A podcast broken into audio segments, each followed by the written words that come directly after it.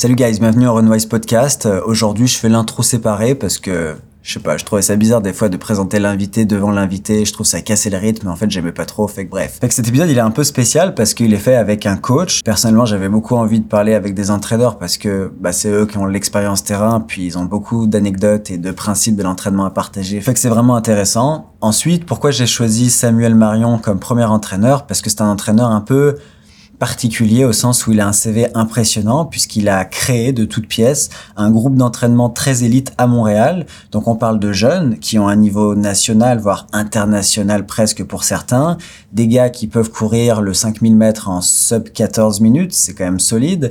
Euh, certains font du 400 mètres, d'autres du 800 mètres. Je crois qu'il y a un athlète qui fait 1 minute 47. Alors si vous connaissez pas, juste c'est très très rapide. Allez voir sur internet l'allure, c'est genre juste fou.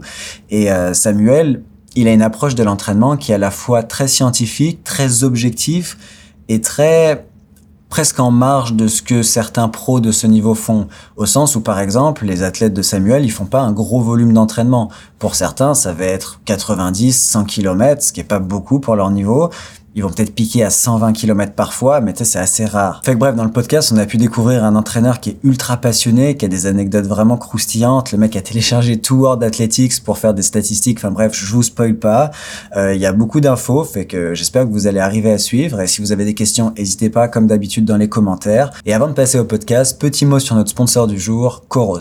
Cet épisode est réalisé en partenariat avec Coros, que je remercie. Merci Coros, ça nous permet de développer le podcast et de payer un petit technicien du son bien sympathique pour nous aider à vous rendre un truc bah, très qualitatif. En tant que coureur qui vise la performance, c'est super important d'avoir les bons outils pour performer. C'est pourquoi je suis vraiment enthousiaste de vous présenter la montre qui m'accompagne déjà depuis deux préparations marathon, la Coro Space 2. Dès le premier jour, ce qui m'a vraiment impressionné, je pense que c'est sa légèreté. Elle pèse seulement 29 grammes, ce qui en fait la montre de course à pied la plus légère du monde au moment de sa sortie. L'autre chose que j'attends d'une montre, c'est de pouvoir suivre ma fréquence cardiaque avec précision son bracelet en nylon est vraiment respirant, mais surtout, surtout, il s'adapte parfaitement au poignet.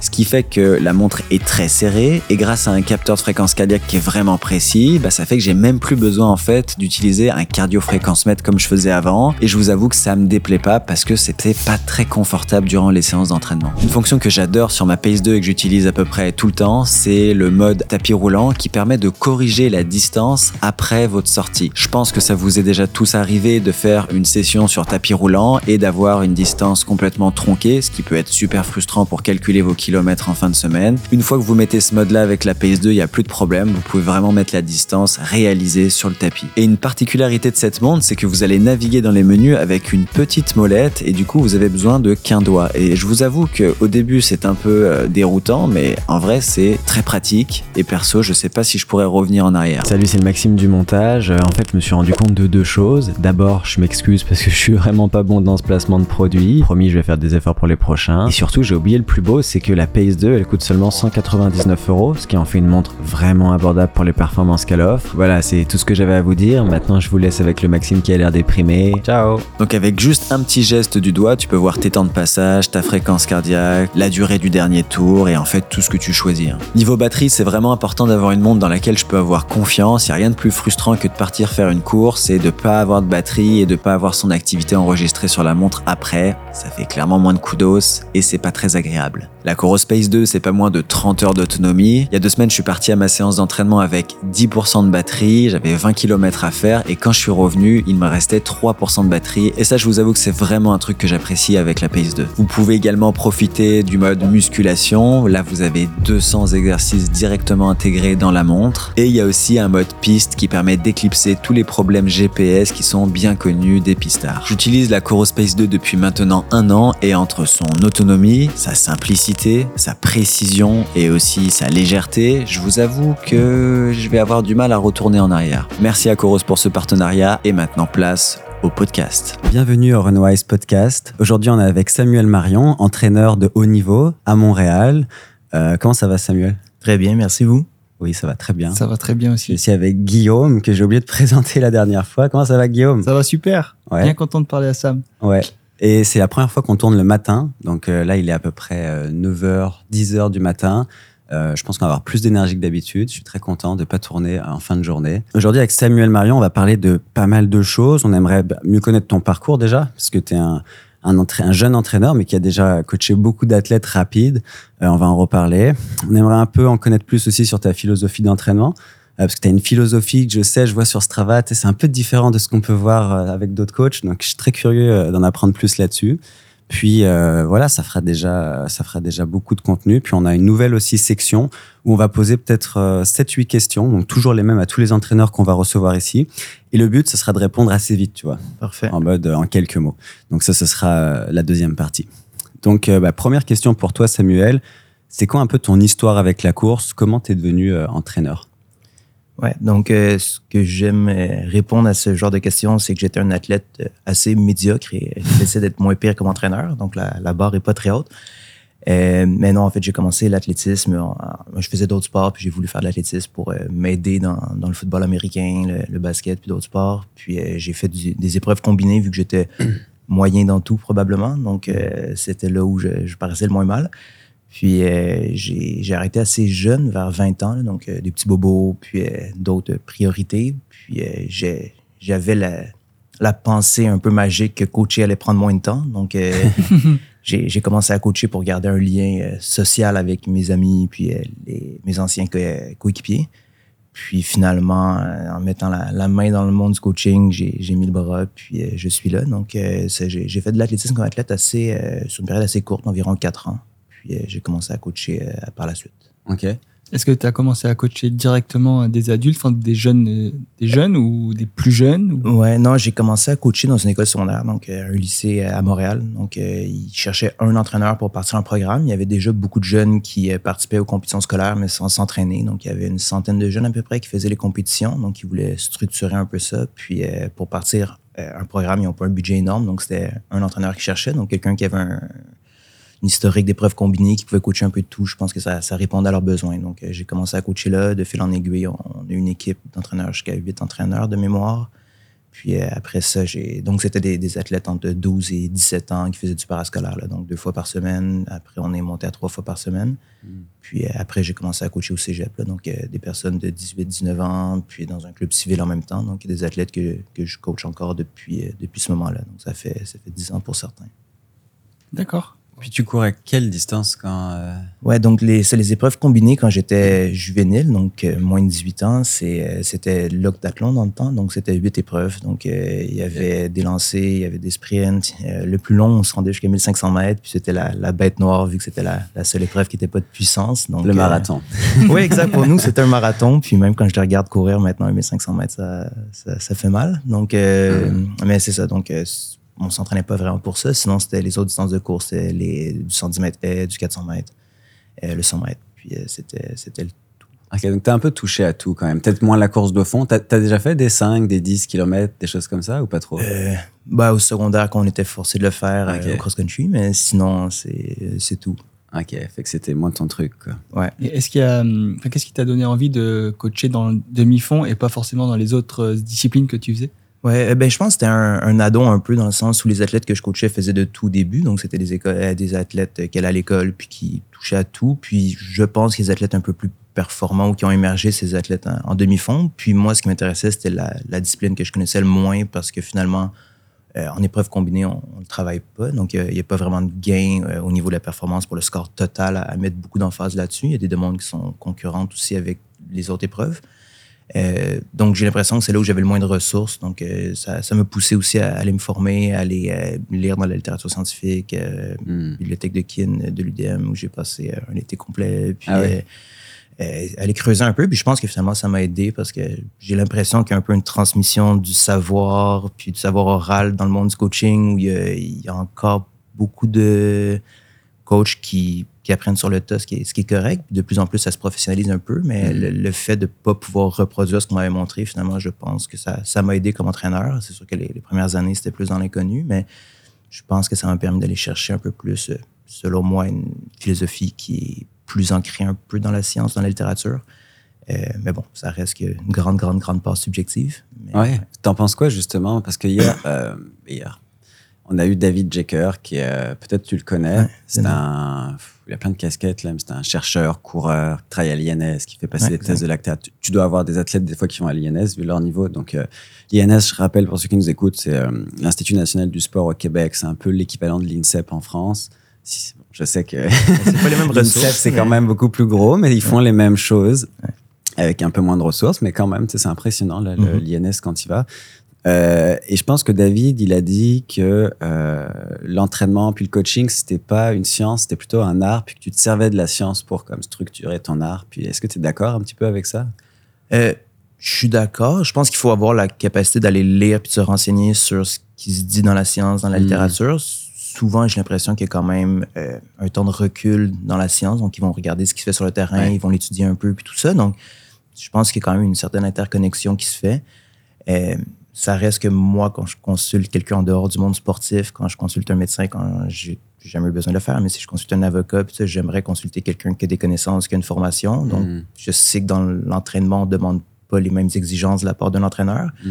Euh, mais je pense que c'est un des, des rares métiers où peut-être on ne regarde pas les formations des personnes tant que ça. vrai, hein. Donc, moi, c'est quelque chose, je pense, qu'on on pourrait changer un peu. Donc, pour répondre à ta question, oui, il y a une grande part de subjectivité, d'art, d'individualiser le programme à l'athlète, surtout qu'on travaille avec des athlètes de haut niveau qui, par Mm. définition, sortent de la norme. Ouais. Euh, mais bon, je pense qu'il y a quand même un paquet de papiers qui sont là pour nous renseigner. C'est intéressant ce que tu dis sur euh, peut-être relever un petit peu les standards, parce que je prends l'exemple de la France.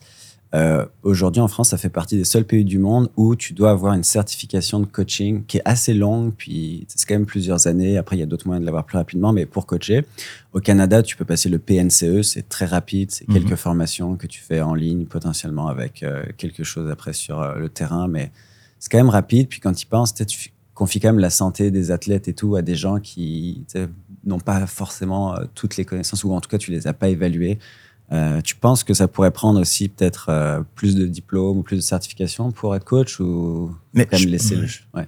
Je pense que je voulais pas t'interrompre. Non, mais je pense que ça, ça dépend de la clientèle avec laquelle tu travailles aussi, dans le sens où tu, sais, tu parlais qu'il y a probablement des études, mais pas probablement, il y a des études qui sont beaucoup plus longues et peut-être exigeantes en, en France, mais tu sais, il y a beaucoup de coachs bénévoles aussi dans les structures de, clubs et tout ça. Donc, je pense que les, les- peut-être les, les deux extrêmes aussi. Là, donc, euh, Mm.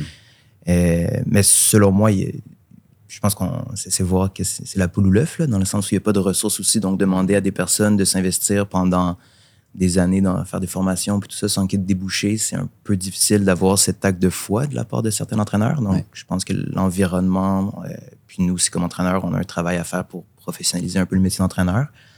Euh, mais c'est sûr qu'à terme, je pense que d'avoir des formations additionnelles, puis euh, d'être capable de d'avoir les ressources pour comprendre la littérature scientifique, puis de, de se creuser, d'avoir un réseau de contacts, d'avoir accès à des professionnels pour nous renseigner sur d'autres facettes de l'entraînement, c'est probablement une direction dans laquelle il faut aller.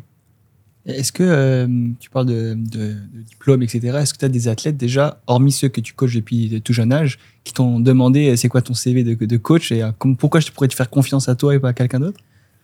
Non, je pense que les athlètes le savent souvent quand ils me contactent. C'est un peu mon, mon parcours. Je pense pas que ce soit un facteur déterminant, honnêtement, dans leur décision. Je pense que c'est un peu euh, voir quels sont les, les résultats probants des dernières années, puis si ça fonctionne, on y va. Après, je, je sais pas, l'avenir me le dira, mais je pense qu'aussi il y, y a une grande part du succès qui part énorme qui revient aux athlètes. Donc, je pense que si j'avais coaché Usain Bolt, il aurait probablement couru 9,80 au lieu de 9,58, puis on se serait dit que j'étais un des meilleurs coachs de sprint au monde. Mm. Donc, je pense que de se fier seulement sur les résultats passés d'un entraîneur, euh, ça dépend de la- du talent des athlètes avec lesquels il travaillait, des, des ressources, puis tout ça. Donc, je ne sais pas si c'est la meilleure façon, la façon la plus Mm. éclairée de faire un choix. Hmm.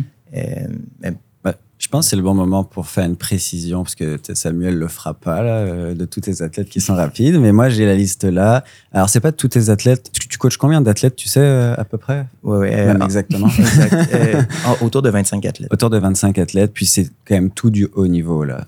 Euh, Il y en a, disons, 5-8 peut-être, qui sont plus un volet plus développement. Il y a un entraîneur adjoint qui travaille avec moi depuis le mois de septembre, donc Ouais. il me donne un coup de main de ce côté-là aussi, puis tout ça. Donc, il y en a une quinzaine probablement qui, qui se démarquent. Ok, puis tu as des athlètes élites qui, sont, euh, ont fait les standards euh, élites au Québec. Donc, on a Kevin Robertson, par exemple, 3,39 au 1500. Tu as Mathieu Baudet, 3,39. Euh, il a aussi un 13,48 au 5000. Zachary, euh, une 47 au 800. On a un autre une 47, Yassine Aber. Euh, on a euh, Mohand, j'espère que je prononce bien, une 47. Audrey Jackson, 53 98 au 400. Déjà là, ça me parle un peu moins le temps à 400. c'est moi mon truc, mais je sais que tu sais, je fais des 400 des fois, puis je fais des 400 plus en 66, 67 au plus vite. Fait que là, déjà, elle me met 10 secondes. Fait que c'est quand même rapide. Après, je sais que Ouais. c'est à fond, mais quand même, c'est impressionnant euh, pour de vrai. 54 Même pour une 400. fille, euh, c'est. Puis, Bah, là, ouais, tu, ouais. on- tu n'entends pas parler, mais toutes ces personnes-là sont quand même assez jeunes. Oui, c'est des gens de moins de 25 ans. Sauf peut-être pour, ma- pour Kevin, je pense pas qu'il il doit avoir à peu près. Kevin, euh, ben, tous les athlètes presque sont en 1998, donc ils vont avoir 25 ans euh, cette Wow. année. Il y a juste Yacine qui est né en 1996. Ok. Puis il y a Geneviève Paquin, 207 au 800. Fait, c'est quand même, c'est pas un athlète ou deux rapides, là, c'est quand même plusieurs. Puis ça, on va en reparler. Est-ce que tu peux nous expliquer un peu en quoi ça consiste ton travail de coach, mettons, un peu une, en fait, quelles sont tes responsabilités, jusqu'à où ça se limite, etc. Ouais. Euh, je pense que la précision à faire, c'est que je suis pas un entraîneur à temps plein non plus. Donc, euh, c'était des discussions, des réflexions que j'ai eues dans les dernières années, surtout euh, vu que je coachais des athlètes qui, avaient un certain niveau de performance. Donc, ça me permettait d'avoir cette possibilité de coacher à temps plein si je le souhaitais. Donc, pour l'instant, c'est pas ce que je fais. Donc, j'ai un, emploi dans, le monde réel, en dehors du coaching.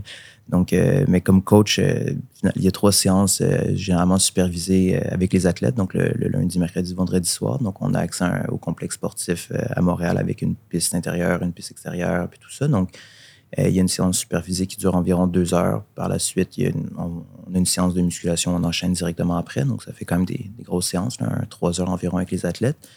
Donc, il y a ma présence, évidemment, lors de ces séances-là. Donc, du travail technique, puis m'assurer la qualité de l'entraînement. Tu supervises la musculation, la musculation aussi? Ouais, on a le- quand même la, la chance, slash le luxe d'avoir un préparateur physique qui travaille avec nous, donc euh, qui est un, un ancien sprinter, puis euh, qui est impliqué encore dans, dans le monde de l'athlétisme. Donc lui, il est présent quand il y a, il y a des séances de, de musculation. Donc euh, finalement, il y a moi, il y a ce préparateur physique-là, Thomas, puis il y a un mon entraîneur adjoint, Kyrian, qui est présent aussi. Donc on est quand même trois à superviser le, le- le travail en, en musculation. Euh, donc, c'est pas moi qui fais la planification des entraînements de, musculation. Donc, euh, moi, je vais, je vais établir les grands objectifs, euh, lui demander de travailler sur certains points, il va développer le plan, il me le soumet, puis on, en discute. Mais bon, donc, il y a ce travail-là, puis après, il y a tout le travail de, de planification autour. Donc, généralement, la majorité de mes dimanches, sauf ce matin, mais sont, sont consacrés à travailler sur les plans d'entraînement, la planification annuelle, puis tout ça. Puis, après, il y a le suivi avec les athlètes euh, individualisés, des rencontres individuelles, euh, suivre la charge d'entraînement avec certaines métriques. Donc, c'est un processus qu'on veut bonifier encore. Puis, euh, démarche pour faire entrer les athlètes dans des compétitions, euh, etc. Puis, l'implication au sein de différents organismes, donc la fédération, puis Hmm. euh, d'autres organismes sportifs aussi. Ouais, quand même un programme chargé, là.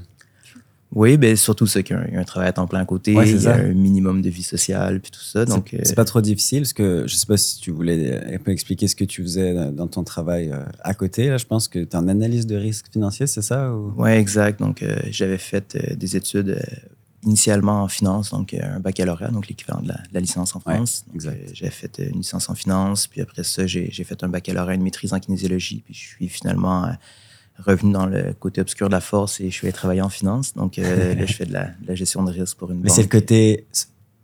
Euh, c'est le côté, le, le bon côté du côté obscur. Est-ce que je fais des...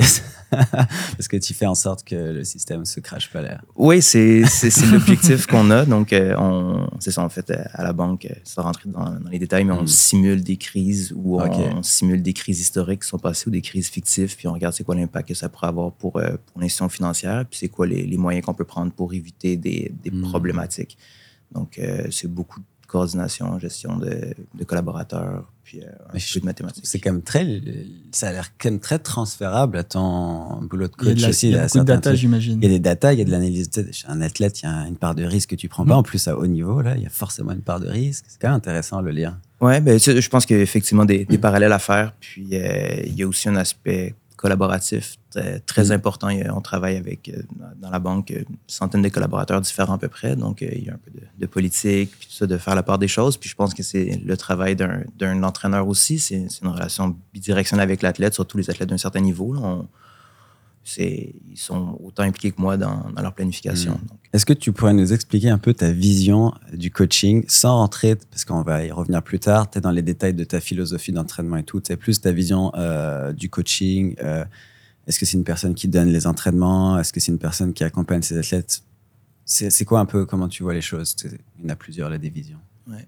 Euh, mais si je me base avec les athlètes avec lesquels je travaille actuellement, je pense que c'est différent un peu en fonction de la clientèle avec laquelle tu travailles. Donc, euh, quand je travaille avec des athlètes très, très jeunes, donc ils faisaient ça de, de façon très ludique, puis souvent ils étaient forcés d'y aller par leurs parents. Donc, finalement, ça remplaçait un service de garde. C'était plus de, de Service de garde, un peu garderie, quoi. Ouais. Oui, effectivement. Donc, euh, au lieu de rester à l'école, ils venaient s'entraîner avec nous, puis c'était pas toujours euh, très fructueux, mais quand je travaille avec des athlètes euh, plus engagés, plus âgés, plus performants, puis tout ça, c'est, en fait, c'est les accompagner dans leur projet. Donc, euh, je pense qu'on a différents, différentes priorités dans la vie, puis hmm. Pour les athlètes avec lesquels je travaille présentement, l'athlétisme, c'est une de leurs priorités importantes. Donc, c'est, c'est, juste de leur donner les ressources puis les moyens pour être capable d'accomplir leur plein potentiel à travers le sport, mais le but, c'est d'avoir un développement qui leur permet aussi de s'épanouir à l'extérieur de la piste. Puis je pense que c'est c'est important de le garder en tête, surtout euh, avec les athlètes avec lesquels je travaille présentement qui, qui graduent la plupart des cas de, l'université. Donc, c'est de voir comment est-ce qu'on peut mettre un environnement qui leur permet de, s'épanouir sur le plan professionnel, et, euh, euh, au niveau sportif aussi. C'est mm-hmm. pas toujours simple. en fait, tu fais coach, agent et presque mentor, en fait. Mais est-ce que. Donc, ça, c'est pour tes athlètes que tu suis. Est-ce que toi, tu as ces trois personnes-là aussi au quotidien? Est-ce que tu te réfères à quelqu'un au-dessus de toi? C'est intéressant. Puis je pense qu'on parle pas nécessairement beaucoup de la, structure autour des, des, entraîneurs puis tout ça, mais euh, il y a des personnes dans, la, dans ma vie personnelle qui vont me donner des conseils puis tout ça. Je sais pas si j'ai j'ai une personne ressource, mais je vais échanger avec mon, mon copain pour euh, quand j'ai des, des, problématiques qui ont rapport avec le coaching ou non, puis tout ça. J'ai des, des, amis très proches puis tout ça, mais euh, j'ai pas d'agent. Donc, euh, c'était mm. un des trois rôles que tu as mm-hmm. nommé. Euh, sinon, mentor et coach, c'est clairement qu'il y, a des personnes qui me donnent des, conseils et tout ça, mais il n'y a peut-être pas quelqu'un qui a un rôle central comme l'entraîneur joue pour un athlète. Hmm. Et est-ce qu'avec euh, justement les autres entraîneurs euh, au Canada ou euh, dans le monde, je ne sais pas, tes contacts, est-ce que tu échanges beaucoup à ce niveau-là Oui. Ben dans, dans, le club dans lequel j'évolue, j'ai la chance de pouvoir côtoyer d'autres entraîneurs qui sont engagés, qui travaillent aussi avec des athlètes d'un certain niveau, puis tout ça. Donc, c'est intéressant d'avoir des, des discussions. Euh, au Québec, j'ai été impliqué dans des programmes de, de, mentorat aussi, puis tout ça. Donc, autant comme mentor au niveau provincial que comme mentorie au niveau national. Donc, j'ai l'opportunité d'avoir d'autres visions de l'entraînement, puis euh, de la conciliation aussi, euh, entraînement, puis vie personnelle, puis tout ça. Donc, il y, y, a un certain réseau de contacts qui me permettent, auquel je peux poser des questions, puis tout ça. Mais ça reste que c'est. Je le fais sur une base ponctuelle. Donc, il n'y a, hmm. pas des plateformes structurées euh, par lesquelles je passe pour poser des questions et tout ça. ça. consiste en quoi un programme de mentorat?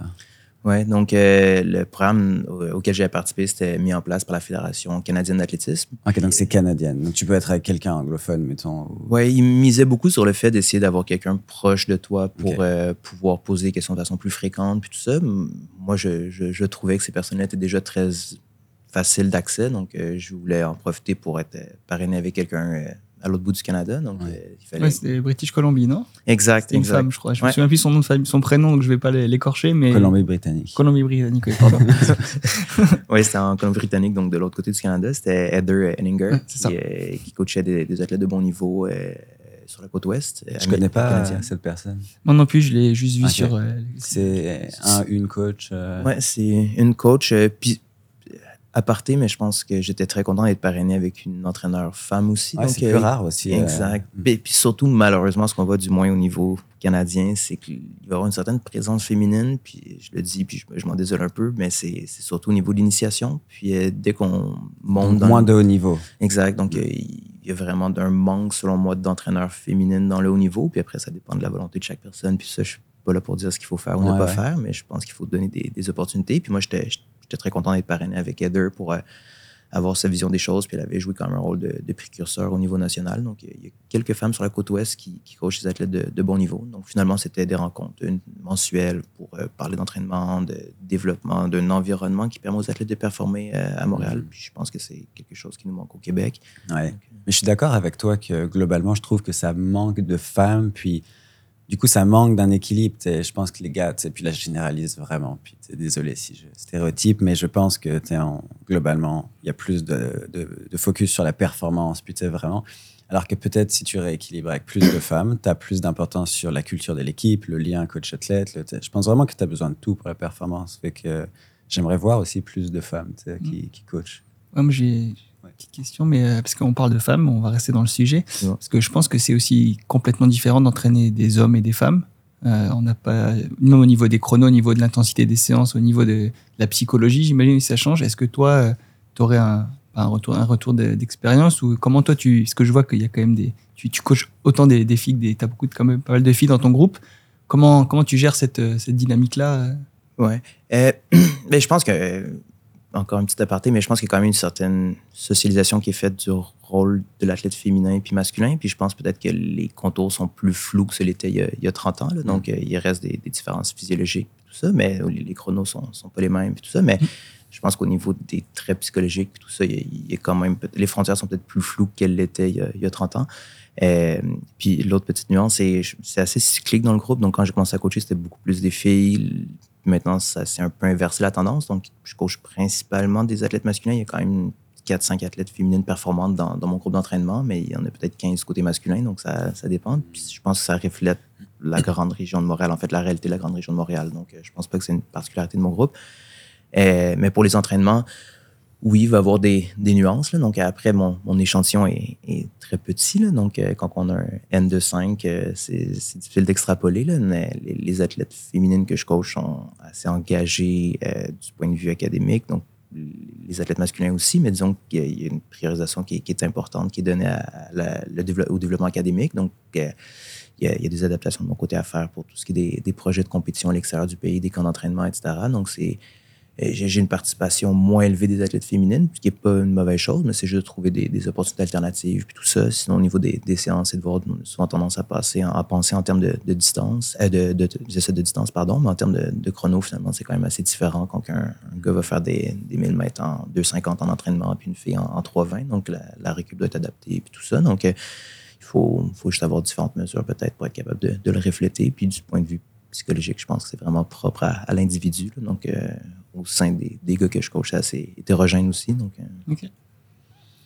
J'avais une question sur euh, les distances que tu coaches qui sont relativement courtes. Est-ce qu'on peut dire que c'est du 400 au 5000 ou est-ce qu'il y a d'autres distances? Ouais, ça de, de façon euh, très générale, c'est surtout des athlètes de 400, 5000. Je m'amuse aussi sur les haies. Il y a, il y a Ah il y a aussi que, des haies. que- que je coach qui a été médaillé au championnat euh, universitaire en salle au 60 mètres haies. Ok. Euh, il y a un sprinter sur 100 mètres qui fait 10-60, donc ça parle pas beaucoup, mais que c'est quand même Ah, des quand bons même. sprinters au Mm, Québec. ouais. Euh, mais sinon, c'est ça, principalement de 400 5000, effectivement. Ok, d'accord. Euh, J'ai cru comprendre que ton choix c'était un peu porté sur ces distances-ci parce que c'est ce que tu as plus expérimenté, que ou peut-être que j'ai un faire là, tu pourrais me corriger. euh, c'est ce que tu avais plus expérimenté quand tu étais athlète toi-même là. Est-ce que c'est le cas ou est-ce que c'est aussi un peu le hasard ou... Je pense que c'était beaucoup le hasard dans, dans, dans le sens où, en fait, le, le bassin d'athlètes que j'ai commencé à coacher, c'est des athlètes scolaires de 12 à 17 ans, puis les distances sont imposées par la Mhm. structure scolaire. Donc, euh, ça aurait été difficile de coacher des athlètes de marathon euh, en passant d'athlètes de 14 ans qui faisaient du saut en hauteur. Donc, la transition est plus difficile. De Euh, volume un peu. oui, effectivement. ouais, ouais. Donc, euh, je, je m'amuse des fois avec euh, certaines personnes qui font de la, de la route. Donc, euh, il y a mes amis qui, qui font du marathon. Donc, je m'envoie des plans, puis tout ça, qui est politicien, il s'entraîne pas de façon euh, très, très assidue. Ok. Puis tout ça. Ben, de- en fait, il s'entraîne de façon assidue, mais c'est pas euh, l'athlétisme n'est pas nécessairement la, la priorité centrale Ouais, ouais. dans sa vie. Mais tu sais, je m'amuse à explorer d'autres euh, d'autres pistes. Mais pour le moment, c'est juste les athlètes qui performent mieux dans ces distances-là, qui préfèrent faire ça. Mais on verra à terme ce que ça, ce que ça- où ça nous mène. Ok. Est-ce que ça t'intéresse potentiellement de coacher sur des distances plus longues? Alors, final, tu as quand même un début d'expérience avec euh, une personne, mais qui est peut-être plus amateur que ton groupe euh, plus élite. Est-ce que c'est quelque chose que tu te vois faire dans le futur ou tu vois ça comment? Euh, oui, moi, je je sais pas si je veux faire du coaching une carrière, puis si je vais coacher encore pendant 30 ans. Donc, on, on- verra où ça nous mène. Donc, je pense que ça va dépendre des opportunités, de ce que les athlètes veulent faire, puis est-ce que j'ai les ressources pour leur permettre de se développer là. Donc, si les athlètes veulent faire de façon sérieuse des distances plus longues comme du marathon, puis ils jugent qu'ils vont être mieux desservis ailleurs, moi, il n'y a aucun problème à les référer dans, dans des structures où ils vont pouvoir se développer. Euh, puis si les athlètes pensent que c'est moi qui est le, le plus à même de les amener à, à performer sur distance-là, je serais intéressé à, à travailler avec eux aussi là-dessus. Puis des fois, en préparation plus générale, on va aller s'amuser sur des, des 10 km route. Euh, on a déjà considéré les demi pour certains, puis tout ça. Mais ça, je pense que c'est certaines un certain processus de développement aussi pour des athlètes qui, Mm. qui vont peut-être évoluer sur ces distances-là plus tard. Puis, euh, sans rien enlever aux coureurs actuels sur Route au Québec, je pense qu'on le niveau, la, la profondeur de coureurs de bon niveau sur Route au Québec reflète pas ce qu'on a sur piste sur 800, 1500 et 5000. Donc, 100%. Je pense qu'on est, je le dis, euh, en- Non, non, en c'est, mais plus mais- factuel quand tu regardes les équivalences aussi. tu sais. Genre Mathieu, il devrait courir euh, de 10, de 11 au marathon probablement. Personne ne fait de 10, de 11 au marathon en ce moment. Donc, je pense que ça, c'est peut-être une transition qu'on va voir dans 5-8 ans. Puis, je pense qu'il y en a qui, qui tracent bien la voie. Donc, euh, peut-être que je m'amuserai sur ces distances-là co- comme entraîneur euh, dans le futur. Est-ce que tu as une idée, enfin, tu, pour toi, est-ce que tu sais pourquoi il y a cette différence-là entre piste et, parce que Ouais. il y a quand même avoir une, raison, parce que dans les autres provinces, il y a ce, ce, ce gap-là n'est quand même moindre. Mhm. Tu penses?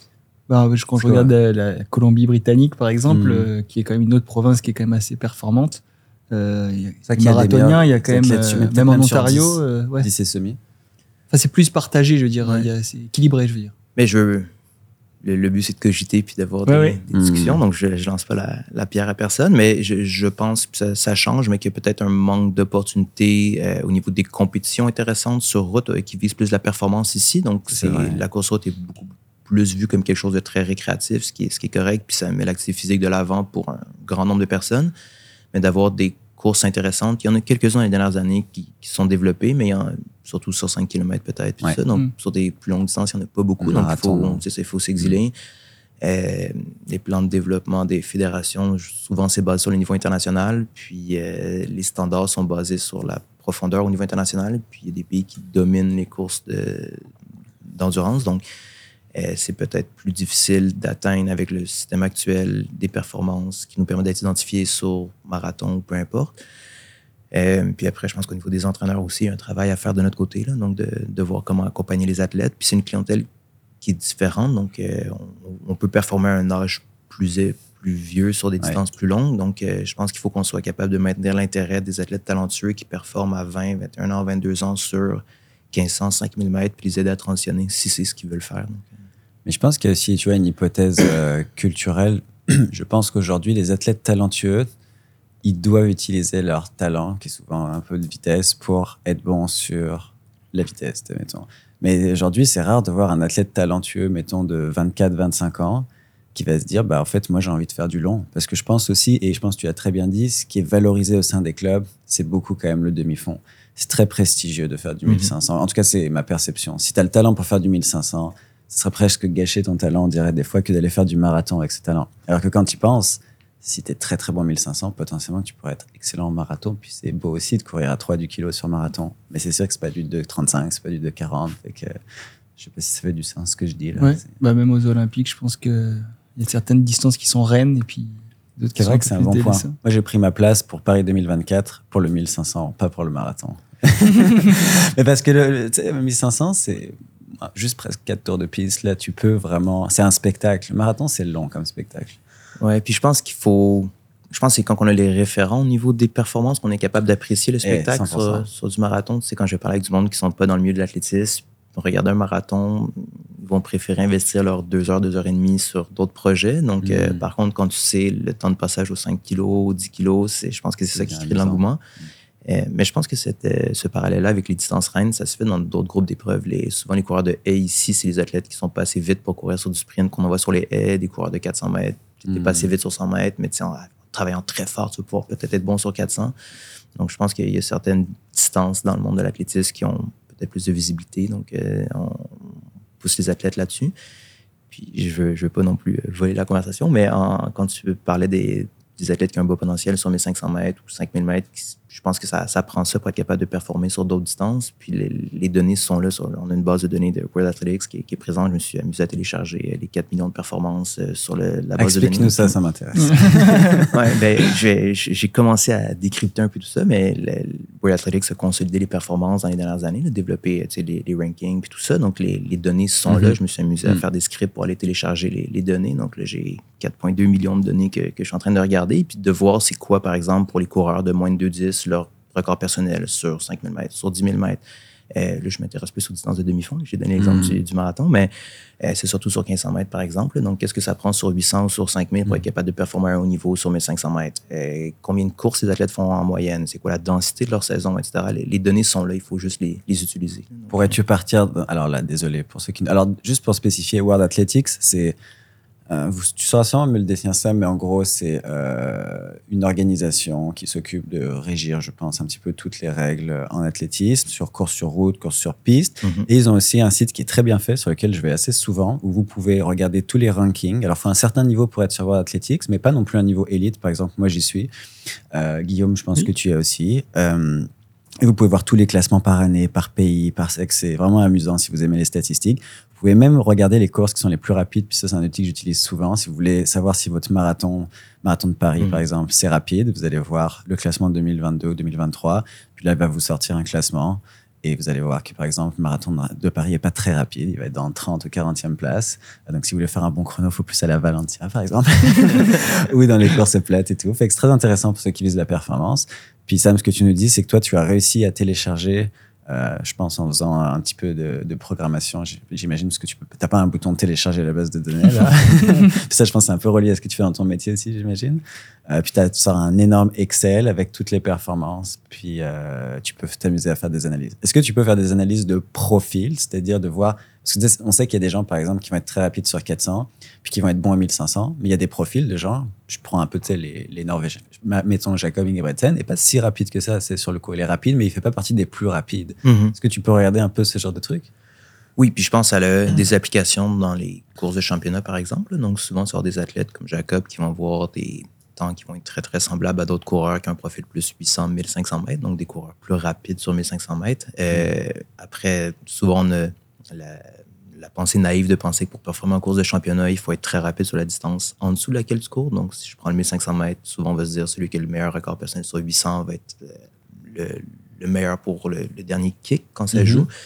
Puis ce qu'on voit, c'est pas tout le temps le cas. Donc, c'est d'être capable d'arriver frais aussi, hein, on va dire à 1300 mètres, puis d'être capable de finir fort. Donc, euh, on voit des athlètes qui viennent d'une distance plus longue et être capable de finir fort. Donc, je pense que de l'intérêt de ce côté-là aussi à voir justement qu'est-ce que ça prend pour être capable de gagner des courses de championnat. Puis ça, on a les résultats aussi des courses de championnat sur la base de données. Donc, c'est possible d'aller croiser l'information. Puis ça reste de- des inférences. là. donc, Mhm. euh, mais de- d'essayer de, voir un peu qu'est-ce que ça prend comme profil pour être capable de performer. euh, Est-ce que tu as déjà tiré quelques conclusions de ces analyses-là ou c'est comme vraiment encore trop frais puis euh, Mais c'est sûr qu'il y a un enjeu de, de taille de données, donc c'est long, le faire Ouais. rouler le script. Donc, euh, télécharger les performances, c'est à peu près trois jours non-stop sur l'ordi. Donc, euh, j'allais me coucher puis je laissais ça rouler.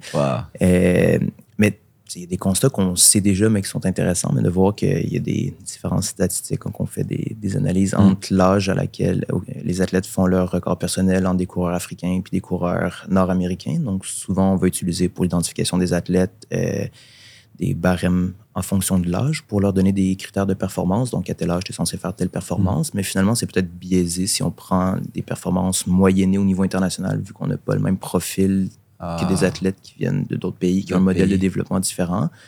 Donc, il y a des constats comme ceux qui avaient été faits. Euh, J'essaie de déterminer aussi le nombre de courses que les athlètes vont faire. Sur, au marathon, généralement, ça se limite à un nombre assez réduit par Mm. année de courses, mais c'était de voir sur mes 500 mètres combien de courses les athlètes vont faire, après combien de, de courses ils font leur record personnel. Donc, je ne veux pas parler à travers de mon chapeau, je, je vais continuer à analyser. Mais on va te réinviter euh, quand tu auras analysé cette bon. base. Parce que pour de vrai, c'est presque surprenant qu'il n'y ait pas eu encore de, j'allais dire de rapport officiel, mais Mhm. si, si- quand ils pensent, les gens qui feraient ça, c'est plus du haut niveau. Puis le haut niveau n'a pas toujours envie de partager non plus ce qu'il trouve. Fait que peut-être que quelqu'un a déjà fait ce que tu as fait, mais qu'il l'a pas publié publiquement. Euh, mais non, j'en serais très, très. bah, si tu peux me faire les analyses pour le marathon, là. Non, c'est extrêmement intéressant euh, ce que tu dis là-dessus. Ouais, Euh, Les données sont moins bien colligées, par contre, sur les courses sur route. Donc, c'est ce qui est un peu dommage sur la base de données de World Athletics. Il y a des athlètes qui vont courir, puis on, les performances sont pas tous répertoriées. Donc, c'est difficile. Ouais. J'ai essayé de télécharger les données, puis c'était plus limité. Puis, j'ai oublié de dire ça aussi, mais on sait que les athlètes africains, au niveau des dates de naissance, il n'y a pas la même précision que dans notre société. Je suis parti au Kenya il y a, il y a quelques semaines, enfin quelques mois maintenant, puis euh, on le sait là que il y a moins de, ouais, de précision au niveau de la date de naissance des gens. Sait que ça peut varier et tout, fait que faut peut-être prendre ça avec des pincettes aussi là. Mais euh, Est-ce que ton objectif aussi en faisant ça, autre que le pour ton entraînement était en tant que coach, est-ce que c'est pour faire aussi un peu évoluer les standards au niveau de de, de Athlétisme Québec ou enfin de, de- du Canada en général pour revoir un peu ces, ces, ces- ces standards pour pouvoir aider vraiment les entre guillemets les, les- les bonnes personnes au bon moment?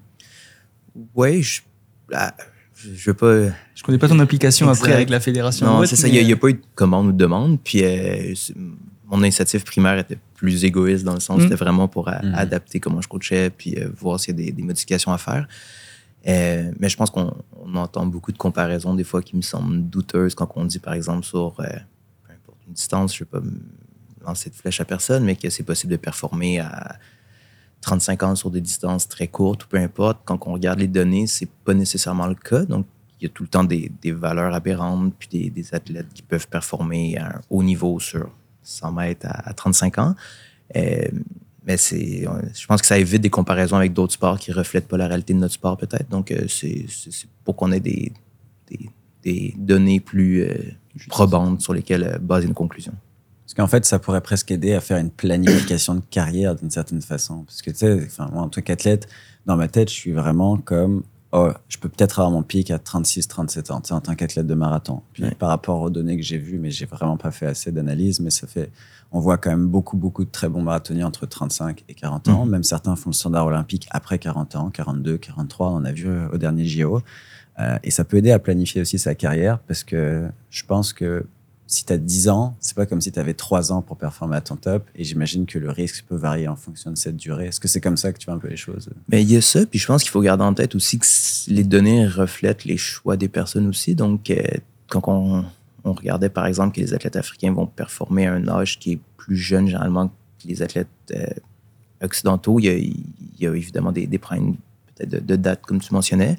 Euh, mais il y a d'autres choses qui peuvent influencer les données. Puis peut-être que si les athlètes avaient décidé de continuer à s'investir, ils auraient continué à performer, mais il y a peut-être des demandes concurrentes aussi qui ont été faites. Donc, si les données montrent que l'âge idéal sur marathon, c'est, je lance des chiffres comme ça, mais entre 28 et 32 ans, peut-être que ça aurait pu être 35 si les athlètes avaient continué à s'entraîner plus longtemps, puis tout ça. Donc, encore une fois, ça, il faut faire la part des choses entre qu'est-ce que les données disent, puis euh, qu'est-ce que la réalité peut être. Mais définitivement, ça peut guider un peu les, les décisions qu'on qu'on prend par rapport à la carrière d'un athlète. J'avais une question sur euh, l'entraînement en groupe. Mhm. Euh, parce que personnellement, j'ai parfois l'impression que l'entraînement en groupe, c'est un peu à double tranchant. Il y a quand même la force du groupe. Et c'est ce qu'on entend le plus, je trouve, euh, un peu partout, que le groupe, on a besoin du groupe pour performer, le groupe nous tire et tout. Mais il y a aussi le côté où le groupe peut te faire passer de l'autre côté, c'est-à-dire pousser à t'entraîner plus fort, notamment quand tu t'entraînes constamment avec des gens plus forts que toi. Euh, c'est quoi ton avis sur cette question, vu que toi, tes athlètes, globalement, ils s'entraînent quand même très souvent ensemble? Ouais.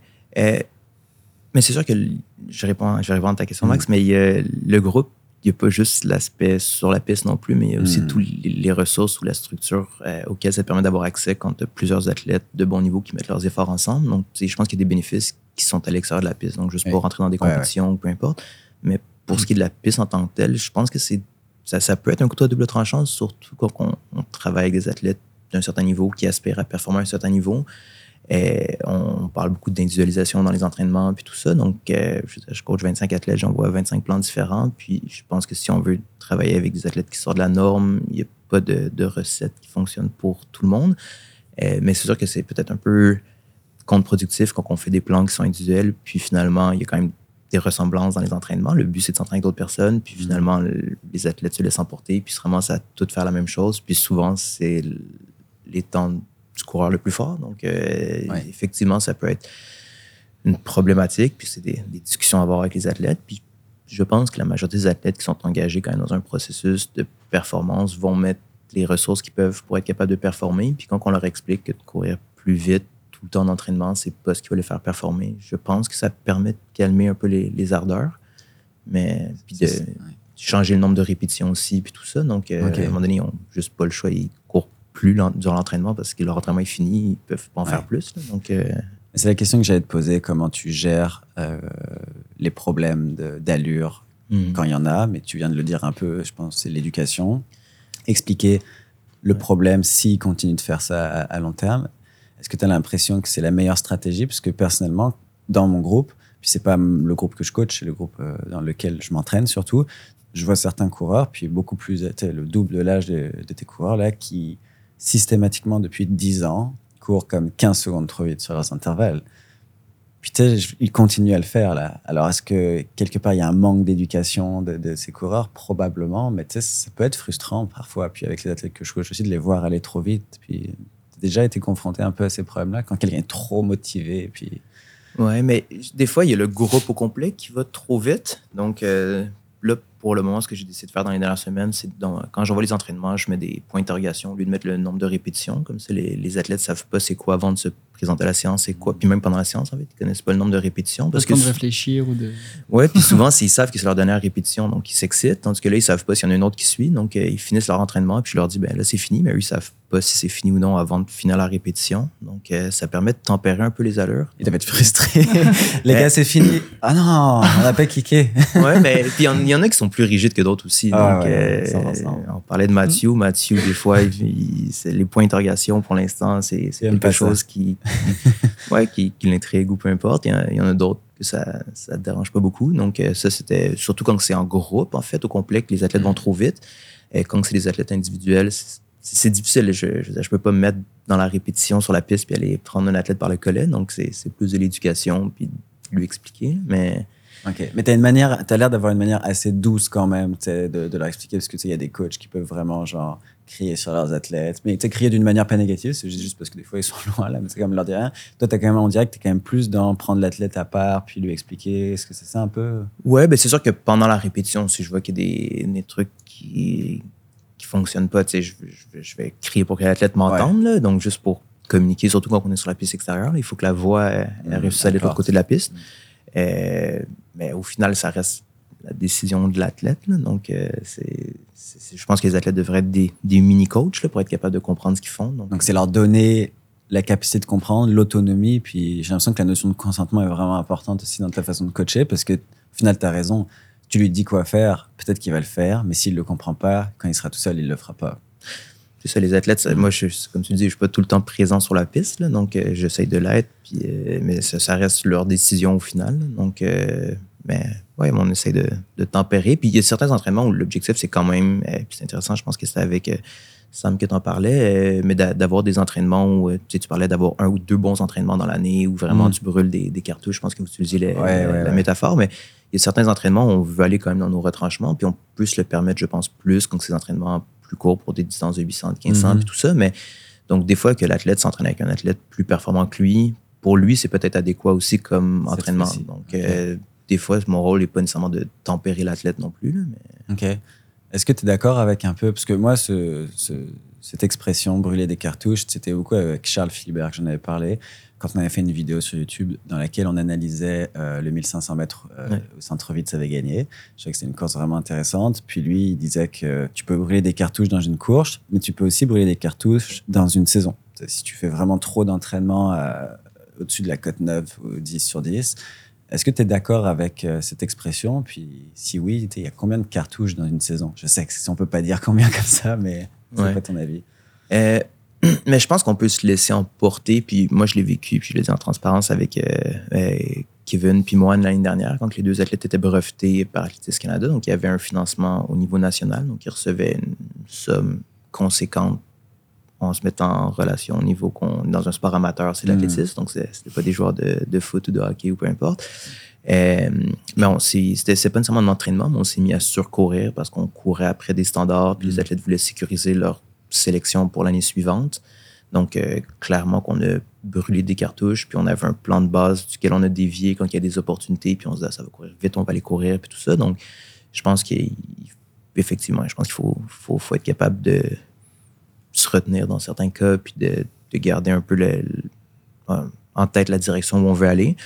Euh, mais après, ça passe avec un, un suivi de la charge d'entraînement aussi, puis d'avoir des, des mesures qui nous disent où on en est rendu aussi, là, donc euh, au niveau de la fatigue, puis d'être d'être Mm. capable de s'ajuster. Mais pour le nombre de cartouches, ça, ça dépend de- des athlètes, ouais. de la distance, puis tout ça. Puis, ouais. Au au niveau des, des- des objectifs, est-ce que c'est plus les athlètes qui viennent vers toi, qui disent OK, je veux faire cette compétition ou ce chrono-là, ou c'est quand même un échange entre toi Qu'est-ce qui tu sais qui est réalisable pour l'athlète Ouais. et ce qui est possible de faire ou...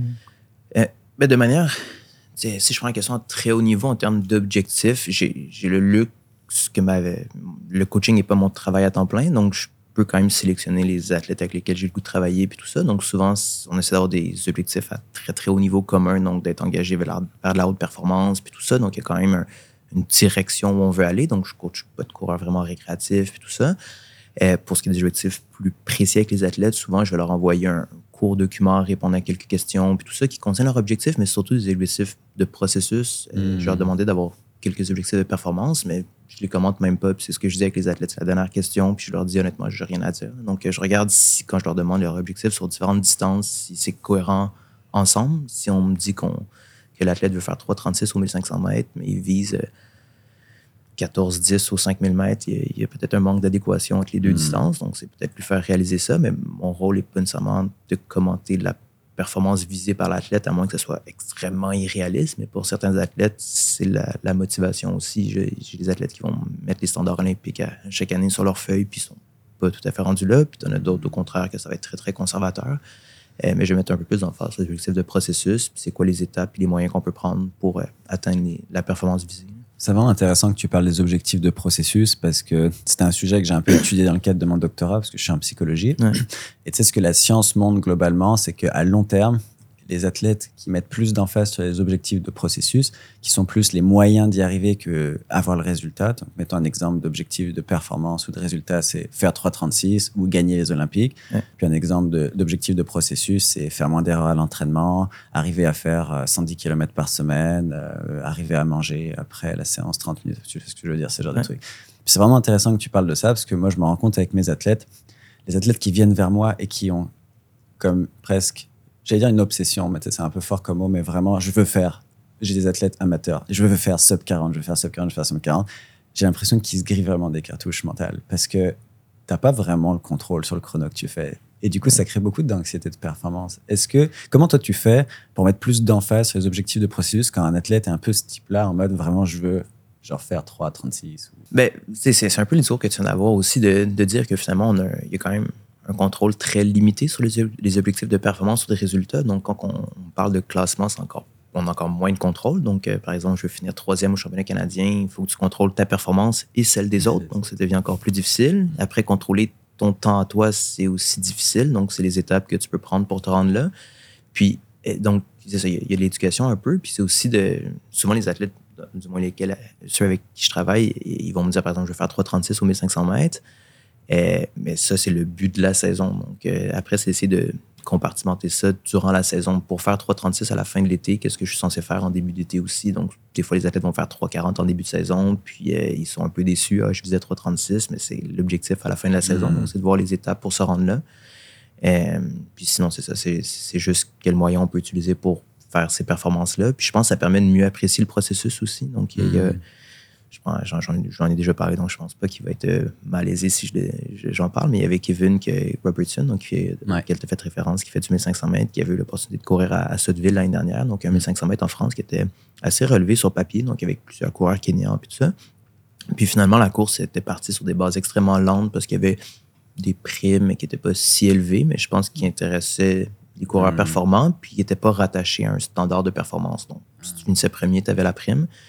Donc, la course s'est courue lentement. Kevin a fait, je ne sais plus quel temps, 3,42 peut-être, ou quelque chose comme ça, hmm. qui n'était pas si rapide, mais l'expérience était super bien. Mais vu que le, seul, objectif était de courir rapidement, il était déçu. Puis il y a eu plein d'apprentissages qui ont été faits. Moi, je crois qu'il avait bien couru la course, il avait bien géré les, les, les moves tactiques, puis tout ça. Donc, je pense que quand on, on focus juste sur la performance, on manque des opportunités d'apprentissage, puis un bien-être aussi probablement à travers le processus. Donc, il y a une responsabilité quand même du coach de d'aider l'athlète à mettre son attention sur justement les trucs qu'il n'a pas forcément vus. Parce que si quand on est plus jeune, on a vraiment envie de courir les chronos. Mais c'est vrai que toi, tu peux dire, mais regarde, tu as appris ça, là, tu as vraiment bien géré ta course, ça aide à... Ah ouais, finalement, c'était pas une si mauvaise course. C'est plus facile, je pense ça prend du temps aussi. Moi, quand j'ai fait mon marathon, j'étais comme très rigide, je voulais vraiment faire ce temps-là. Puis après, quand tu prends du recul, tu te dis, OK, qu'est-ce que j'ai appris? Et au final, ça vaut quand même plus qu'un chrono, des fois, même une mauvaise course, par exemple.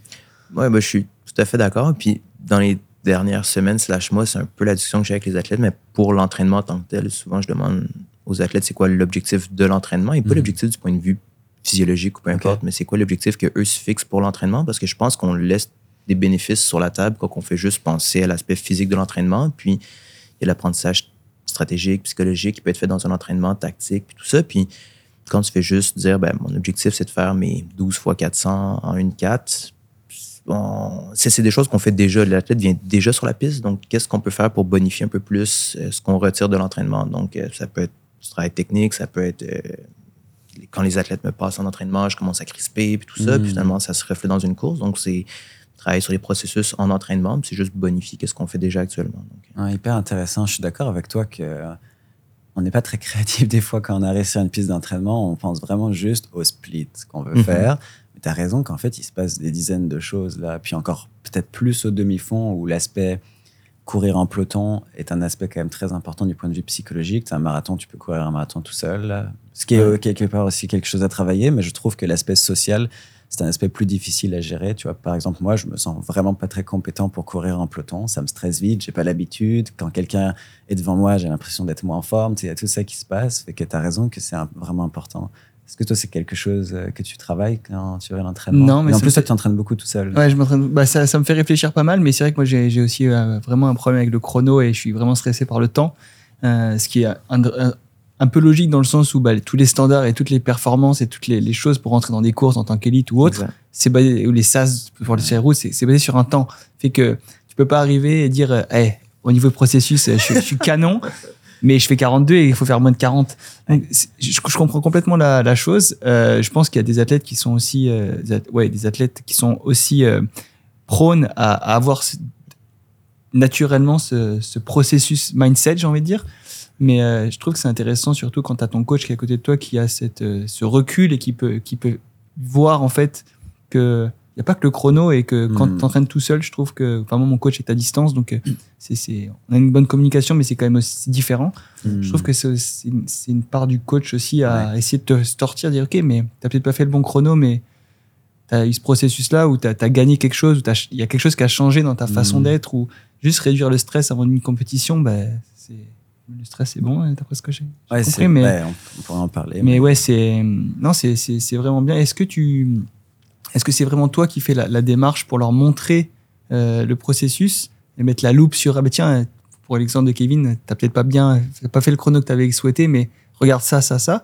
Est-ce que tu, tu vois qu'il y a une évolution aussi au niveau des athlètes, que entre athlètes, ils arrivent aussi à se challenger au niveau processus plus qu'au niveau euh, Ben, y a un- chrono? Ouais, y a- mais je pense qu'il y a un rôle de d'être capable de faire ressortir le, le meilleur des meilleurs éléments du groupe aussi. Donc, il y a Mhm. un rôle de, de modèle qui est fort dans le monde sportif. Donc, euh, des fois, c'est d'amener une réflexion via ces athlètes-là pour les athlètes peut-être plus jeunes ou euh, en développement. Donc, moi, j'a- j'adore travailler avec un Kevin, un Yacine, des athlètes expérimentés, plus, plus âgés dans Ouais. le cadre de mon groupe.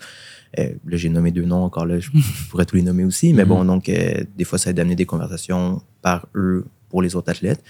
Euh, mais des fois, il y a des choses que c'est moi qui vais amener, mais souvent, ça va être euh, au début de l'entraînement, je demande à l'athlète c'est quoi l'objectif de ton entraînement, puis après ça, je vais lui laisser l'échauffement pour réfléchir, puis on va en discuter un peu. Donc, euh, je veux que ça, ça vienne d'eux au final, c'est eux qui doivent se, l'approprier, mais moi, je suis là pour donner des, des petits conseils aux besoins, puis des choses que moi je vois, mais je pense connaître ce que je fais, mais ça reste que l'expert, par exemple, de Kevin, c'est Kevin. Donc, euh, c'est Mm. lui qui se connaît. Donc, euh, c'est- de voir qu'est-ce qu'il pense qui est le mieux pour lui, puis juste de mettre les conditions pour développer ce- cette facette-là. Et donc, c'est vraiment individuel quand tu fais ce, ce, ce travail-là. C'est pas, par exemple, au début de la, sé- de la séance, tu dis la séance, puis tu dis, bon, bah, Kevin, Mathieu et puis Yacine, vous avez exactement le même, procé- le même objectif de processus aujourd'hui. c'est ça. Est-ce que vous en êtes conscient? C'est c'est vraiment C'est de individuel. gagner. Non, il y a des aspects où on veut travailler la tactique de course. Donc là, ça peut être semblable. On sait qu'au au 800 mètres, on a des coureurs canadiens très, très forts qui ont tendance à, partir vite. Donc, euh, un Mark Warup ou euh, McBride. Donc, euh, souvent, en entraînement avant les chemins canadiens, Mohan Zachary puis euh, Yacine vont travailler quelque chose de semblable. Mais pour ce qui est vraiment des objectifs plus de processus, souvent, ça va être sur une base très individuelle, autant dans les rencontres qu'on fait ou en entraînement, puis tout ça. Puis il y a un aspect aussi, là, on parlait quand il y a une mauvaise course, d'être capable de faire ressortir ce qui était positif en termes de processus, mais quand il y a une bonne course aussi, de le faire. Donc, euh, souvent, les athlètes se questionnent peut-être moins quand il y a une bonne course. Et, Mm. ah, ça a été super, j'ai fait mon PB, euh, mon record personnel, puis euh, on célèbre, c'est tout. Mais il y a aussi plein d'apprentissages à faire. là. donc, c'est vraiment un excellent point ce que tu amènes parce que euh, quand j'étais au Kenya, on a eu euh, la chance d'avoir une conférence de Ocom, tu sais, l'entraîneur de Rudisha. Euh, puis entraîneur de plein d'athlètes. là. Est-ce qu'il qui détient toujours le record du monde de 800 mètres? Ouais. Ok. Puis il nous a fait une conférence de une heure. Et dans cette conférence, il disait qu'il y a un truc qu'il avait remarqué avec le temps, c'est que les athlètes avaient vraiment plus de mal à apprendre de leurs bonnes courses que de leurs mauvaises courses. Puis une des raisons à ça, ça pourrait être aussi, comme on l'a dit, que si tu es seulement orienté sur les objectifs de performance, tu loupes tous les apprentissages. Et donc si ton but c'est de faire des bons chronos, dès que tu fais un bon chrono pour toi, il n'y a rien d'autre à regarder. Puis c'est vraiment intéressant parce que j'ai déjà fait des bonnes courses comme des records personnels sur des courses que je trouvais décevantes sur plein d'aspects. Puis le dernier en date, c'était mon marathon. Bonne performance par rapport à moi, mais vraiment pas une course super bien réalisée sur plein d'aspects. Ouais, je vais réfléchir euh, plus au processus euh, pour les prochaines Le séances. processus, Guillaume. Ouais, le processus, Une bonne séance. Mais euh, c'est vrai que le- je pense que la majorité des athlètes qui font des, du demi-fond ou des courses, c'est vraiment le chrono qui parle, plus que la façon de penser ou le pourquoi du comment. Moi, j'ai toujours été euh, impressionné des fois quand on voit des, des athlètes qui font des interviews juste après une course et qui arrivent à- à analyser leur course juste après en disant Ah, ici, là, machin, j'aurais pu faire ci, j'aurais pu faire ça. Je trouve ça impressionnant. La lucidité, euh, sont- ils sont pas dans, ils sont plus dans l'émotion au bout de, Ouais, alors que des fois ça prend une semaine avant. Oui, ou même, je, je vois Emma Bates qui a fait le mara- qui, qui est marathonienne américaine. Je sais pas si vous la Bah, connaissez. elle a fait euh, une super performance à Boston. Boston. Elle a fait combien? Elle a fait- quatrième, cinquième? Je sais, elle est top américaine en tout cas, mais je Ouais, me souviens elle plus a fait une exactement. excellente perf. Mais à chaque fois qu'elle fait un marathon, après, elle, sur Instagram, elle va poster 12, 15 euh, posts. C'est des posts où elle raconte les, les différentes étapes de la course. Ah. Je ne sais pas comment elle arrive. Alors, je sais pas si à la- à l'avance, elle prépare des choses par rapport aux différents milestones. C'est dur de, Ouais. d'anticiper. Mais quand tu lis ça, tu te dis, mais comment, comment elle arrive? Parce que quand, moi, quand, personnellement, quand je suis dans une course, que ce soit un 1500 ou un marathon, là, tu es dans ta course, mais après, j'ai l'impression qu'on oublie un peu les, les, les choses même. Tu, tu, tu te souviens un peu des, des temps de passage, mais la sensation que tu as eue, c'est difficile. Enfin, pour moi, personnellement, c'est Mhm. très difficile de l'extérioriser et de revenir sur ce que j'ai vécu, sauf si c'est vraiment euh, Hmm. super ou, ou mauvais. Et elle, elle passe à travers, euh, je limite presque tous les 5 km avec euh, des, des, des Mhm. émotions et des sensations. Je sais pas comment. Si, Je pense que c'est une habileté, honnêtement, un truc à travailler là. C'est un processus réflexif qui est hyper intéressant, mais tu vois, le fait qu'elle fasse ça, je pense que ça ancre beaucoup plus dans son système de mémoire sa course, puis qu'elle peut vraiment plus en apprendre. Parce que si, tu sais, j'ai des athlètes, ils vont faire une mauvaise course, ah, c'était vraiment une mauvaise course, ils vont la balayer. Putain, en Mhm. psychologie, on va dire que tu utilises plus des processus de déni ou d'évitement. Puis on sait que l'évitement à long terme, ça a des conséquences négatives pour l'humain. Si tu mets quelque chose sur le tapis, en fait, il disparaît pas. Tu mets ton attention ailleurs, mais ce truc-là, il va pousser. Mm. Puis à un moment, tu vas plus avoir le choix de le voir. Alors que là, c'est presque. Elle, elle a fait une bonne course, donc c'est plus facile d'être réflexif sur une bonne course. Bah, plus facile, non, mais on dire, c'est plus souhaitable parce Mm. que c'est une bonne course. Mais genre, c'est très courageux de t'ouvrir à une mauvaise expérience et de faire un peu la liste de tous les facteurs internes et externes. Mais c'est dur, là. Ouais, ben, je pense que, comme tu mentionnais, je pense que c'est c'est quelque chose qui peut se travailler, mais je pense qu'il y a des athlètes qui ont plus de facilité Mm. à le faire aussi, mais je suis d'accord que c'est impressionnant quand Ouais, 15 c'est minutes, des fois, les athlètes soient capables de faire ce retour-là. Puis, euh, sans, forcément trouver des excuses que ça a, ça a mal été ou pas. C'est vraiment euh, analyser vraiment le. ce Mais qui tu vois, c'est intéressant que tu utilises le mot excuse parce que. Bon, désolé, il y a beaucoup de psychologie aujourd'hui, mais quand on utilise le mot excuse, il y a une dimension que l'ego se sent menacé. Tu utilises une excuse parce que tu as l'impression que ta valeur personnelle est attaquée. Mais si tu es dans un processus, un mindset de growth, ça, c'est-à-dire que tu veux juste, tu es là pour apprendre et pas te trouver des excuses, tu vas pas utiliser le terme excuse. Tu vas, tu, vas, tu vas juste avoir envie de comprendre ce qui se passe parce que tu te dissocies de cette valeur personnelle que tu peux attribuer. Alors que si tu vois ton chrono comme étant très proche de ta valeur personnelle, tu vas avoir beaucoup plus de misère tu sais, à, Mm. à analyser ça parce que c'est un peu menaçant, puis ça fait mal, puis tu te sens un peu honteux, puis tu vois ce que je veux dire. Et que je pense que c'est un peu ce détachement de la performance pour comme, tu sais, toi, tu analyserais vraiment bien ma mauvaise course, par exemple. Pourquoi? Parce que ça t'affecte pas ma mauvaise course. Tu sais ce que je veux dire? C'est pour ça que les gens sont vraiment meilleurs de l'extérieur pour dire, d'un point de vue objectif, ce qui s'est passé là. Ouais, ouais, non, c'est sûr, c'est toujours plus facile d'analyser quelque chose d'extérieur que l'intérieur. Euh, mais c'est toujours aussi intéressant de, quand il y a ton coach ou même un collègue qui te dit euh, Tiens, mais t'as fait ça, j'aurais peut-être pas fait ça ou tu pourrais améliorer ça. Ouais. C'est quand même aussi plus facile, je pense. C'est là où tu joues un rôle, je pense, avec tes athlètes. Ouais, donc, ben, en fait, je pensais à un entraînement, euh, l'entraînement de vendredi dernier où il y a un athlète qui avait des, des points améliorés puis tout ça, puis il se reconnaîtra. Mais on, on a eu une bonne discussion, une longue discussion, mais je me souviens que finalement, c'était pour arriver à une conclusion qui était partagée, puis euh, identifier certaines lacunes, puis voir c'est quoi les points qu'on pouvait travailler. Mais avec un autre athlète, la discussion avait pris 30 secondes, puis on est arrivé au même constat. Donc, Mm. pour une situation différente, mais il y a des athlètes, je pense, qui ont une facilité à recevoir ces commentaires-là constructifs, puis à, à faire juste une- un constat de qu'est-ce qu'il y a à travailler, puis tout ça. Tandis qu'il y en a d'autres peut-être qui se sentent euh, plus remis en question comme individu aussi. là. Puis Mm. finalement, mon rôle, c'est d'être là pour accompagner l'athlète, puis de l'aider à, à progresser aussi. là. Donc, Mm. euh, c'est juste qu'il faut s'adapter aux différentes personnes. Puis c'est vraiment un rôle de psychologue, des fois, d'être coach. Je trouve que le coach doit savoir tellement de choses différentes. Il faut que tu sois un peu calé en physiologie, un peu en nutrition, un peu en sommeil. un- faut que tu sois calé un petit peu en tout, mais tu peux pas être non plus un expert, parce que si tu Oui. surinvestis, bah, tu fais pas les autres choses. Fait que c'est sous-côté comme métier. Il y a beaucoup de choses à savoir. Ok, Samuel, euh, on va avoir des questions, euh, les mêmes pour tous les coachs. Ça va être intéressant, on va pouvoir comparer un petit peu les, les- les recettes, les visions. Ouais. Fait que ce que je vais te demander, c'est d'essayer d'être assez concis. Tu tu peux quand même prendre le temps, mais d'être assez concis sur chaque question. Euh, puis il va en avoir à peu près une petite dizaine, on va dire. Est-ce que tu es prêt? Oui. ok. Quel est ton souvenir le plus mémorable en tant que coach? Je dirais probablement la qualification de Marilisa euh, aux 5000 mètres pour les championnats du monde U20 euh, en Scandinavie. Donc, elle avait fait euh, un 5000 mètres à, Portland. Donc, euh, je pense que c'était probablement dans la dernière journée de la période de qualification, quelque chose comme ça. Puis, elle avait fait 16, euh, 20, 16, 15 dans ces eaux-là. Puis, on s'y attendait pas tant que ça. On sortait d'un camp d'entraînement d'altitude. Ça s'était super bien passé. Donc, c'est juste une joie partagée. Wow. 16-20 à, à cet âge-là, c'est impressionnant.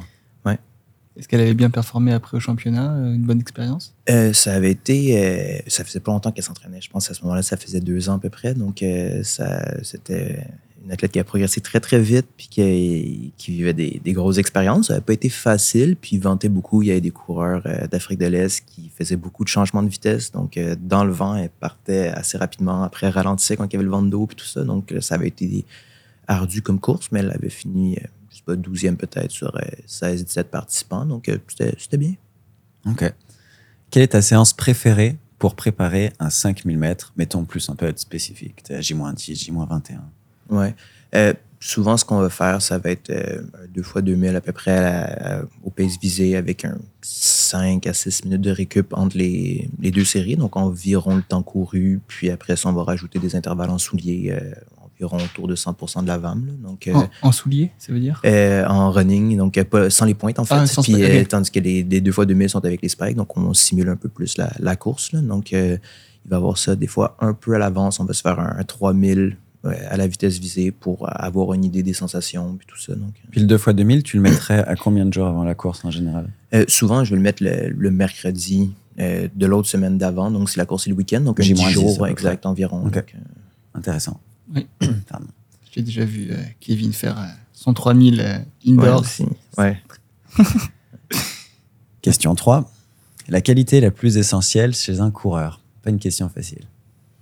Ouais, ça demande un peu de réflexion. Mais je pense que ça serait d'être capable de faire une rétrospection efficace de ce qui est à travailler euh, dans le processus de manière générale. Donc, euh, j'ai travaillé avec des athlètes qui étaient très, très, très talentueux physiquement, puis qu'on voyait plus après deux ans parce qu'ils avaient le goût de faire autre chose qui était tout à fait compréhensible.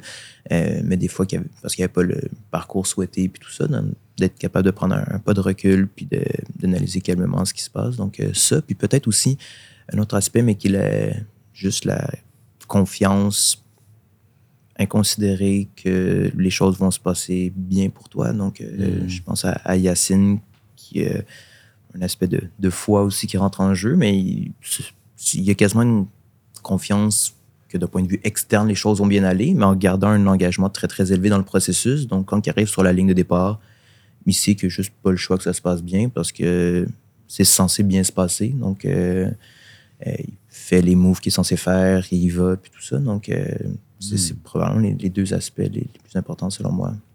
Selon toi, c'est quoi la, la plus grosse erreur qu'un athlète peut faire? Ouais, ben, je pense que c'est peut-être le, le manque de patience, l'âge de ne pas célébrer les petites victoires. Puis c'est une phrase que je ramène souvent aux athlètes, là, mais de, c'est juste de, de profiter du, du processus aussi. Puis souvent, les athlètes vont voir la finalité, que ce soit les JO, les championnats du monde, puis tout ça. Puis quand on va participer à des tournées de compétition à l'étranger, etc., ça fait partie du processus aussi d'apprécier, puis juste de, d'être capable d'être reconnaissant de, de ces opportunités-là. Quelle est ta plus grande erreur au début de ta carrière de coach? Mais je pense que c'est d'avoir peur de manquer des opportunités. Donc, euh, je parle pour les athlètes, mais de, de, de voir qu'une belle course à, à, une certaine place, donc on envoie les athlètes courir là, puis après il y a un autre événement ailleurs, puis on se met à dévier un peu du plan de match qu'on s'était euh, instauré. Puis je pense qu'il faut tracer une, une ligne, entre être capable d'être assez flexible, puis de, de s'adapter sans commencer à courir à droite puis à gauche, puis euh, dévier complètement du, du, plan de match. Ce que trop de monde néglige à tort, selon toi? Euh, Je pense que ce que trop de monde qui néglige, c'est peut-être être capable d'être flexible sur le processus pour atteindre leur objectif, puis de, de s'écouter, puis d'être capable de faire les changements nécessaires, donc au niveau de la, de la planification, des objectifs, de, du calendrier de compétition, puis euh,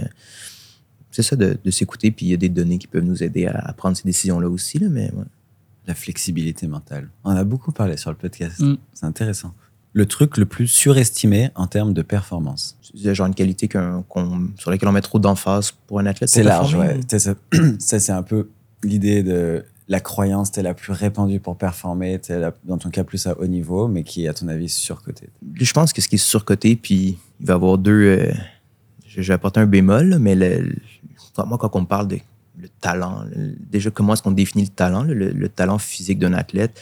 Euh, je pense que pour performer au très haut niveau, tous les athlètes qui sont là sont talentueux physiquement. Tu n'as pas le choix pour te rendre là. L'athlétisme, c'est un sport ingrat. Là. Ça dépend pas juste du temps que tu y mets. Donc, il y, a une performance qui vient de l'aspect individuel et physiologique de l'athlète. Euh, mais je pense que c'est loin d'être suffisant. Donc, euh, je pense qu'il y a trop d'athlètes à tort qui pensent qu'ils sont talentueux physiquement puis que ça va leur permettre d'atteindre leur objectif, mais ça prend beaucoup plus que ça. Mmh.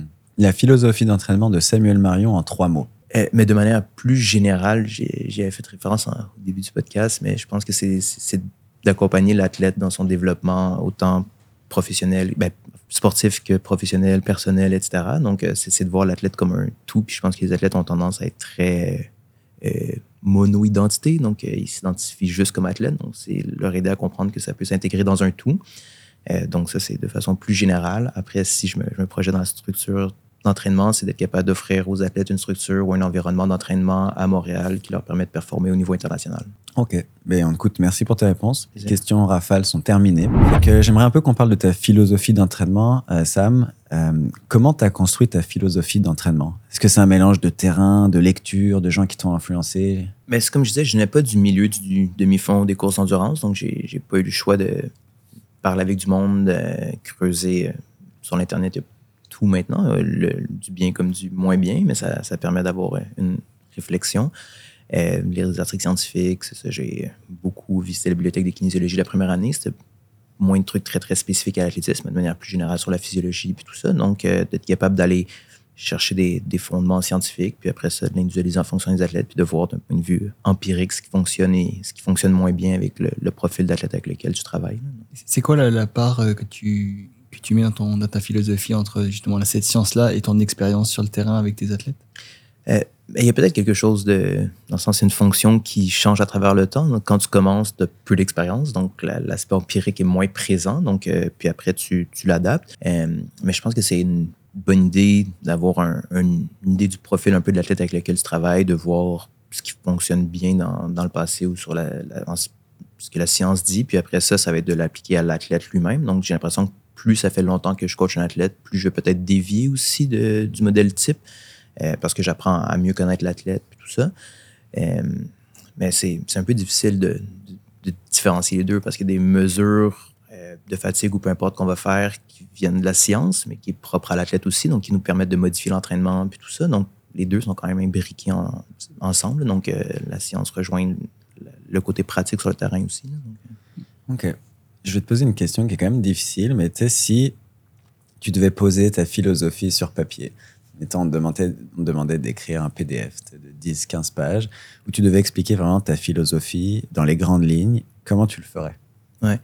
Euh, ben, il y aurait ce que j'avais dit au début, mais sinon, vraiment, au niveau de, du fonctionnement, donc, euh, de ce que je fais avec un athlète, euh, les athlètes avec lesquels je travaille présentement, c'est pas des athlètes à temps plein, c'est pas des athlètes professionnels, puis tout ça. Puis, euh, moi, ce que j'ai vu, c'est qu'au niveau de la charge d'entraînement, on était limité, pas nécessairement juste par l'aspect physique, mais par la capacité de l'athlète à ingérer cette charge-là. Donc, euh, je prends l'exemple de, de, Kevin qui a gradué il y a un an et demi, deux ans de- du barreau, donc euh, un an et demi, je pense. Ouais. Corrigera dans les commentaires. Mais euh, donc, on, on était limité, selon moi, quand il a commencé à travailler par la charge qui venait du monde professionnel. Donc, on aurait pu, peut-être on aurait dû s'entraîner plus. Euh, mais je pense qu'il réagissait pas très bien puis tout ça. Donc, euh, je pensais de faire la, part des choses avec ce qui se fait à l'extérieur. Donc, je, suis probablement pas l'entraîneur qui va donner le plus de volume d'entraînement aux athlètes. Euh, pas parce que j'y crois pas. Je pense qu'à un moment donné, on atteint une homéostasie où il faut des stimuli additionnels pour être capable de performer. Mais c'est ça, il faut que l'athlète soit capable de l'ingérer. Puis le, le volume d'entraînement était difficile pour certains athlètes pour le concilier avec d'autres choses, donc euh, leur, leur vie professionnelle. Euh, donc, on va miser sur une certaine qualité d'entraînement. Puis généralement, il va y avoir un entraînement un peu plus clé dans la semaine où on va essayer de, de travailler un peu plus là-dessus, puis de bonifier ce qu'on fait déjà. Donc, euh, tantôt, je parlais d'avoir d'autres objectifs de processus psychologique, tactique en entraînement. Donc, l'athlète se déplace déjà. Donc, qu'est-ce qu'on peut faire de mieux là-dessus? Euh, on va utiliser différentes, différentes mesures de, suivi de la charge d'entraînement. Donc, les athlètes vont faire des, sauts sur des plateformes de force avant les entraînements. Donc, euh, pour essayer de voir c'est quoi le niveau de fatigue. Ils vont me remplir en théorie. Je, fais moins suivi là-dessus, malheureusement, la dernière année, mais des, suivis. euh, ils vont remplir des questionnaires après chaque entraînement qui sont traités de façon automatisée pour voir euh, leur niveau de fatigue, etc. On va essayer d'avoir des mesures au niveau de la lactatémie, VO2 max, puis tout ça euh, direct, donc pour voir qu'est-ce qu'on peut adapter. Ouais, donc euh, essayer d'apporter de la, de la science dans l'entraînement, puis de, de miser sur certaines séances clés de qualité, là, donc euh, plus spécifiques. Et est-ce que tu saurais décrire en termes physiologiques dans quelle euh, idéologie, s'il y en a une, mais c'est jamais aussi simple que ça, tu, tu es? Parce que tu es un modèle norvégien beaucoup de ça. Il y a d'autres modèles beaucoup plus de VAM ou VMA pour les Français. Tu vois ce que je veux Ouais. dire? Ouais, ben comme entraînement, je réponds pas directement à la question, mais je vais essayer d'utiliser une périodisation euh, qui se rapproche d'une périodisation en bloc. Donc, on va focuser sur une qualité euh, physiologique pour une certaine durée donnée où on va mettre vraiment de l'emphase là-dessus. Donc, euh, puis après ça, on va avoir une petite transition. On va essayer d'avoir une performance qui suit ce bloc-là de préparation. Donc, l'objectif de ce modèle-là, c'est d'essayer de quitter le modèle de périodisation à pic unique ou à double pic. Donc, on voit que le monde sportif, surtout d'autres sports, mais en athlétisme de plus en plus, s'éloigne de, de la croyance où on a un moment de performance dans l'année, puis c'est tout. Euh, on voit au tennis, les athlètes sont en mesure de performer à l'année longue. Donc, euh, Hmm. il y a d'autres enjeux qui, qui se passent, mais en, en athlétisme, selon moi, c'est, le marathon est peut-être différent avec le volume d'entraînement que ça prend, mais pour des, des courses en- de demi-fond, etc., je pense que les athlètes devraient être en mesure à l'année longue d'être capables de performer très près de leur record personnel. Euh, donc, il y a ça. Euh, donc, l'emphase va changer en fonction de où on se trouve durant l'année. Donc, euh, à l'automne, généralement, les courses sur lesquelles on va travailler avec les athlètes de, de demi-fond, ça va être plus des courses de, de cross-country. hein. Les athlètes n'en font pas beaucoup, les athlètes que je coach. Euh, un peu de course sur route, puis tout ça. Donc, on, on va travailler un peu plus sur tout ce qui est des, des tempos, du seuil, etc. Puis, Plus aérobie. Genre, exact.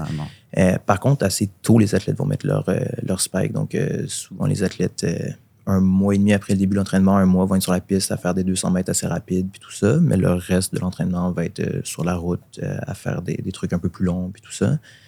Puis euh, l'emphase change durant l'année. Puis est-ce que quand ils font, parce que tu sais, on peut faire, c'est un peu la discussion qu'on a eue avec David Jacobs, ça m'a quand même ouvert les yeux sur certains trucs. Lui, il me disait, tu peux faire des choses très rapides, mais si c'est court, tu peux presque être dans un effort très aérobique et très seuil. Tu sais, mettons que tu fais un 100 mètres, t'as pas vraiment le temps d'avoir un lactate qui va être très élevé, donc on peut considérer que physiologiquement, tu restes dans un effort très aérobique, mais en termes de vitesse, t'es- sur le papier, tu devrais être dans un effort très proche de ton 1500 ou de ton 800 mètres. Tu te positionnes comment par rapport à ça, toi? Mais je pense qu'il y a beaucoup de paramètres aussi qui, qui rentrent en ligne de compte, là, dans le sens où, de toute façon, les, les différences. La- on produit l'énergie de façon, euh, avec différents systèmes de façon concomitante. Là. Même Mm. sur un marathon, il y a Mm. de la glycolyse anaérobie qui va rentrer en ligne de compte, puis tout ça. Puis sur un 100 mètres, il y a une composante aérobie aussi, là, qui, est, Mm. qui est très, très infime. Mais c'est un peu une croyance de penser que Mm. on va utiliser la glycolyse anaérobie, puis après deux minutes, on tombe dans Ouais. l'aérobie, puis tout ça.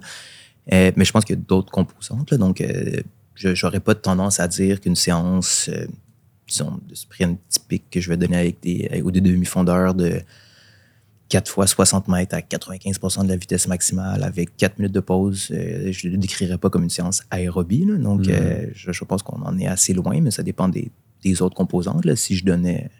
Puis, on le voit de plus en plus avec certaines euh, méthodes d'entraînement où les athlètes vont faire euh, 20 fois 300 mètres avec euh, 30 secondes de pause, et pas si rapide que ça, donc plus sur des allures de, de seuil puis tout ça, que c'est une séance qui peut être très aérobie. Donc, Ouais. je pense que la, la distance de la répétition est juste une composante parmi plein d'autres choses. Donc, euh, Ok, c'est intéressant. Mais c'est quoi ton avis d'ailleurs sur, euh, sans s'épandre trop là-dessus, mais sur le modèle norvégien, si tu le connais Ouais, ben c'est, on a eu des, des discussions pas mal avec euh, Mathieu dans les, dans les dernières semaines, puis tout ça. Donc, euh, euh, j'ai, j'ai- j'ai l'impression que il y, a- il y a des papiers qui ont été écrits sur, sur le modèle, puis tout ça. C'est, c'est intéressant. Je pense que ça permet de faire réfléchir un peu. Euh, on parle beaucoup de Jacob, là, qui est l'ambassadeur de ce modèle-là. Il y a- Les trois frères, ouais. Exact. Mais c'est ça que j'allais dire. Il y a d'autres frères qui ont, qui ont bien performé, Mm. pas au niveau de Jacob non, Non. plus, puis tout ça. Donc, ben, ils sont des athlètes très, très, très, ouais, très accomplis. Euh, ça reste que l'échantillon est assez, assez petit. Donc, euh, je pense que c'est un bel outil de plus qu'on peut avoir, euh, d'être capable de rentrer de la qualité deux fois par jour dans, dans certains cas. Donc, ça, ça peut être intéressant. Je pense que c'est juste un outil de plus, puis de voir est-ce que ça fonctionne avec les athlètes. Donc, est-ce que ça fonctionne avec leur mode de vie, leurs réponses, etc. Hmm. Euh, honnêtement, la réflexion que moi j'ai eue avec Mathieu, par exemple, la discussion qu'on a eue avec euh, Garrett Sanford, qui est le physiologiste d'Athlétisme Canada, c'était d'utiliser plus le concept de moduler l'effort durant l'entraînement. Donc, euh, on avait tendance souvent à faire euh, des tempos assez rapides, relativement courts pour Mathieu, Kevin, etc. Donc, Puis, tu- juste précisément, quand on parle de rapide pour des gars qui courent sous les 14, c'est quoi? C'est 3 du kilo, 3,05, 3,10 ouais, c'est ça. Donc, un 20 minutes, ça va aussi entre 2,55 à 3,10 à peu près du, du Ok, kilo. donc on parle qui peuvent passer un 5 en 15 minutes quand même à l'entraînement. là. Oui, exact. Mathieu avait fait un, en entraînement un, un 10 kilos en 30 minutes à peu près, quelque chose comme ça. Donc, euh, c'est un un, très bon effort. Et après, il fait la séance. Euh, ben ça, c'était pas mal sa séance de mémoire. Il y a- il y avait peut-être euh, quelques petits trucs après, mais c'était, la séance était principalement un effort Mm. continu.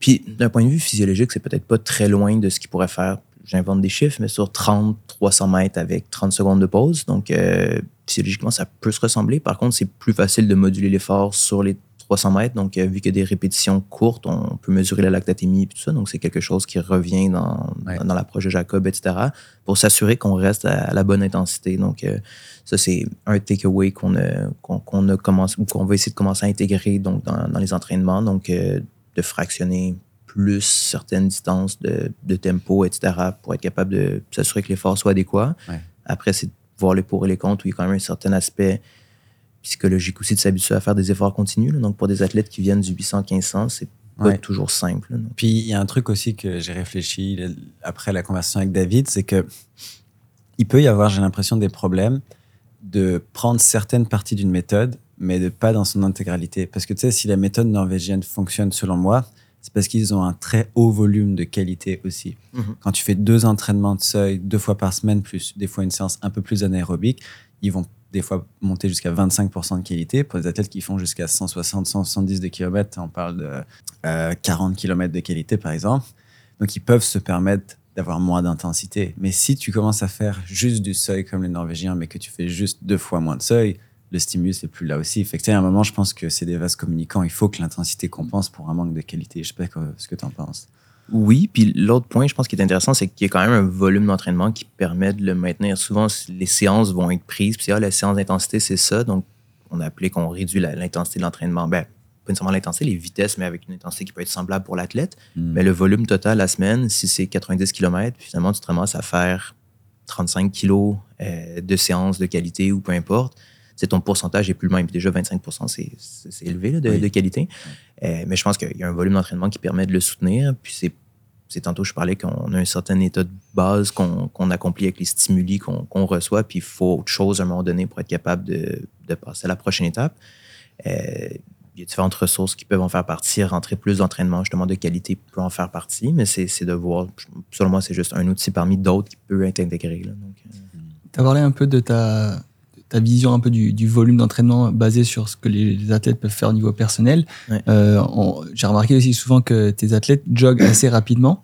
Euh, Est-ce que tu te sers aussi de, de cette rapidité dans ces jogs-là pour pouvoir justement euh, rajouter un peu de qualité ou moins de... Enfin, comment tu, tu, vois, tu vois ça? Ouais. Euh, ben, les, oui, les athlètes joguent relativement rapidement. Tu sais, souvent, le, le- la vitesse prescrite, puis après, c'est au feeling aussi. Mm. Puis ça, ça va être autour de 60-65 de la, de la VMA. là. Donc, euh, Qu'est-ce qui est c'est- pas tant que ça? c'est juste qu'ils ont des grosses VMA. c'est ça, c'est pas si rapide. C'est juste probablement ce qui biaise, c'est que leurs VMA sont élevés par rapport à l'endurance aussi des athlètes, dans le sens où tu as des athlètes de très haut niveau qui vont maintenir 80% de leur VMA sur euh, une distance qui est très, très longue. Donc, Mm. l'écart est peut-être différent. Donc, dans ce cas-là, si euh, Mathieu fait son marathon, sa performance actuellement serait beaucoup moins bonne que son 1500 mètres. Donc, euh, puis la, VMA, c'est quelque chose qui, qui plus un déterminant sur des distances de 1500, 3000, 5000 qu'au marathon. donc, euh, qui l'est quand même.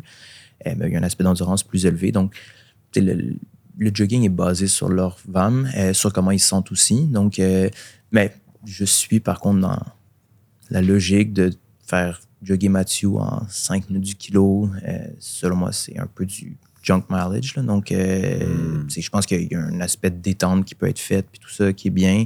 Euh, puis il y a- a, d'autres bénéfices qui peuvent être allés chercher, mais il y a aussi une spécificité qui est moins élevée avec l'effort qu'il va faire aussi. Puis, il va y avoir des, gains qu'on va aller chercher, une amélioration du coût énergétique, mais qui est spécifique quand même aussi à la vitesse courue, euh, une capillarisation accrue. Euh, Est-ce que c'est un facteur de déterminant extrêmement important sur le 1500 mètres? Ça joue, mais peut-être moins que sur d'autres distances. Euh, une utilisation des substrats énergétiques, le glycogène, etc.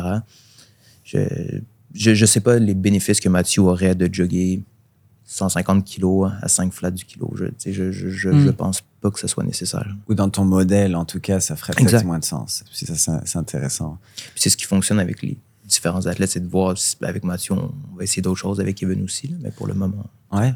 Puis est-ce que, tu sais, dans- je connais pas tout ton modèle, mais tu sais, j'ai quand même suivi tes coureurs, euh, quelques coureurs sur Strava depuis longtemps. Fait que tu sais, j'ai- j'ai une idée assez vague, mais quand même, de ce que vous faites. Puis, tu sais, j'ai l'impression que c'est impressionnant, en fait, la performance qu'ils ont sur 1500, 3000, puis 5000 avec leur volume, parce que pour leur niveau, t'es Kevin puis Matthew, moi je les vois souvent entre 80 puis 110. T'es- Est-ce que c'est à peu près ça? Genre, généralement, là. Et Ouais. Je les vois jamais à 130 ou 140, là.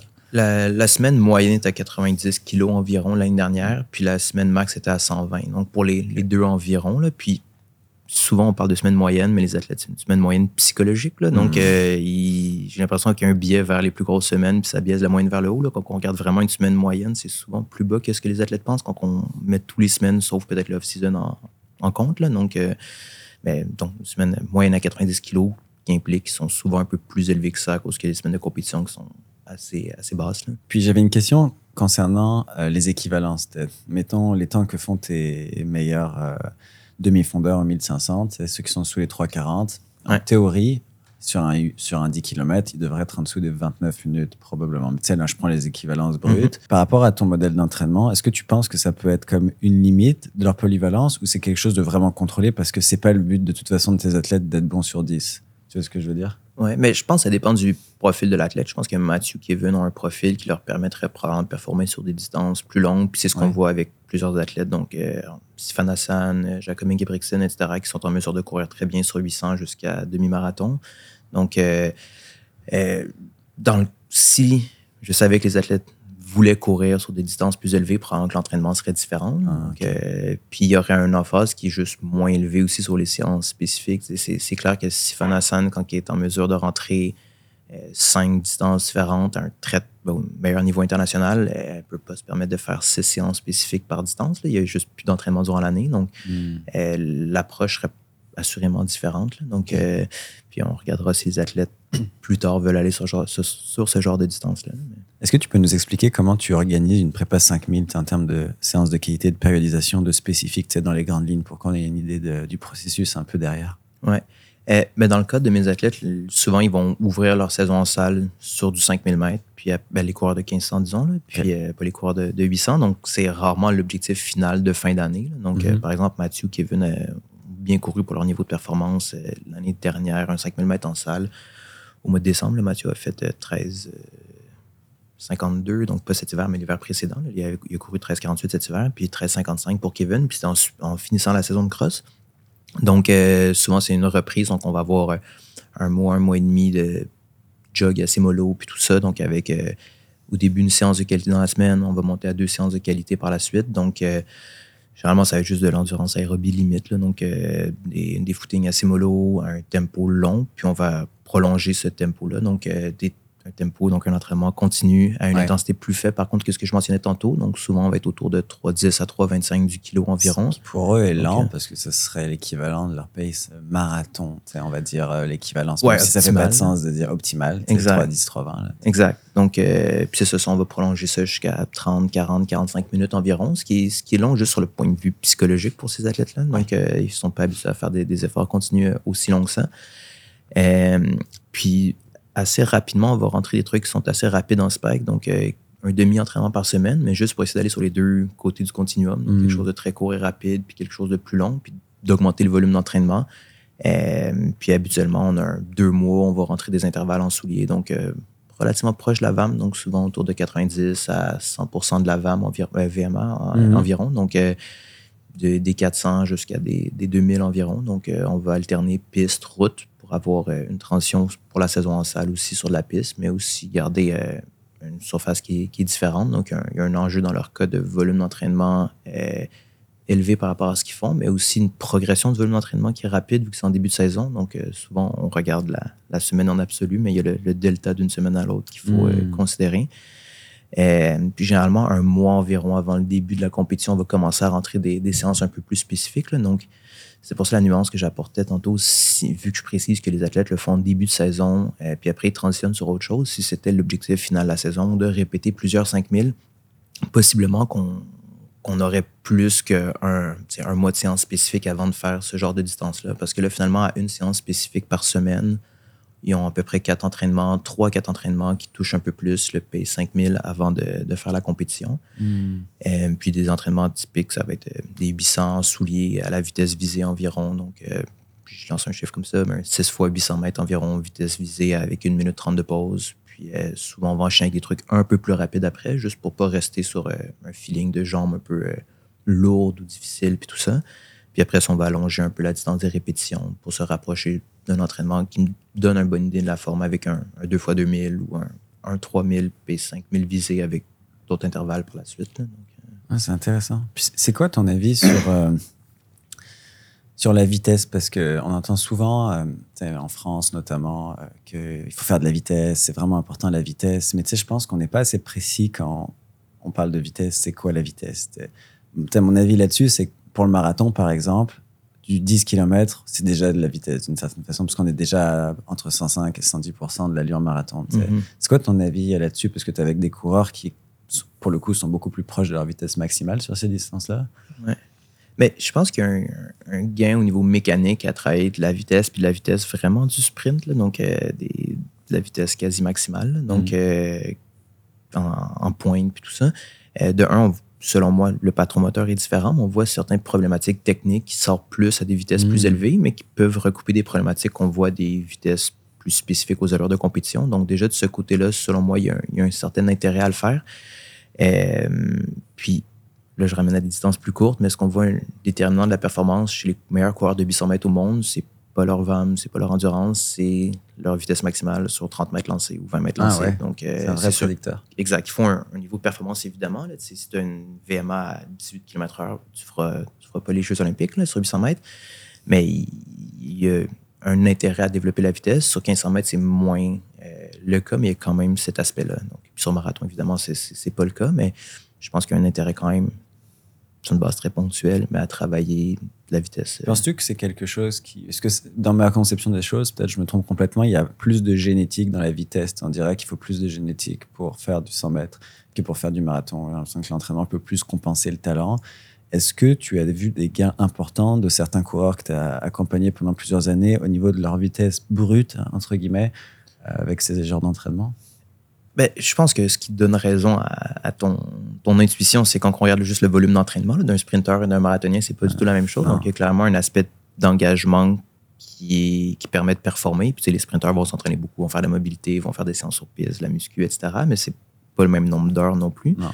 Euh, donc, il y a des différences. Moi, j'ai vu des gains, puis on a fait des tests avec des, des cellules photoélectriques dernièrement pour avoir un, un temps précis. Puis il y a des, des données qui sont, qui sont impressionnantes, mais je pense qu'il y a surtout un travail biomécanique qui est fait, euh, qui fait une différence. Donc, euh, c'est d'être comment, comment se positionner, comment s'assurer de bien pousser au sol, etc. Donc, selon moi, ça peut faire une différence sur 1500 mètres.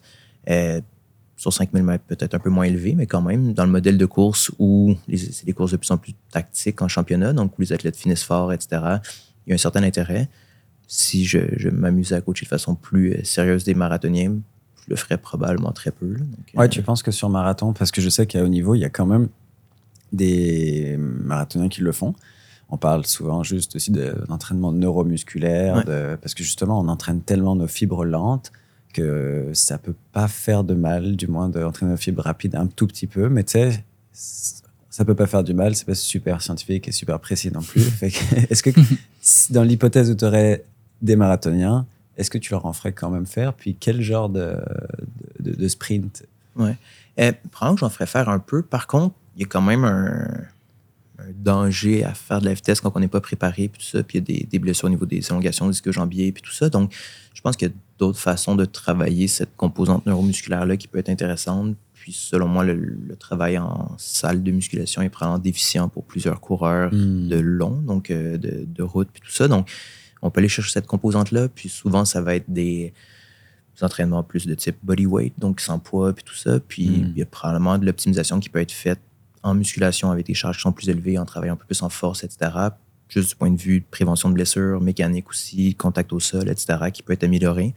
Euh, je ferais probablement du travail de vitesse aussi, mais probablement moins, moins Un peu élevé. moins, un peu puis, moins euh, vite. exact, moins, moins vite, peut-être en, en côte un peu plus. Donc, on va chercher un peu plus le recrutement des quadriceps, euh, des vitesses qui sont un peu plus faibles. On protège un peu plus l'intégrité des ischio-jambiers. Donc, euh, Ok.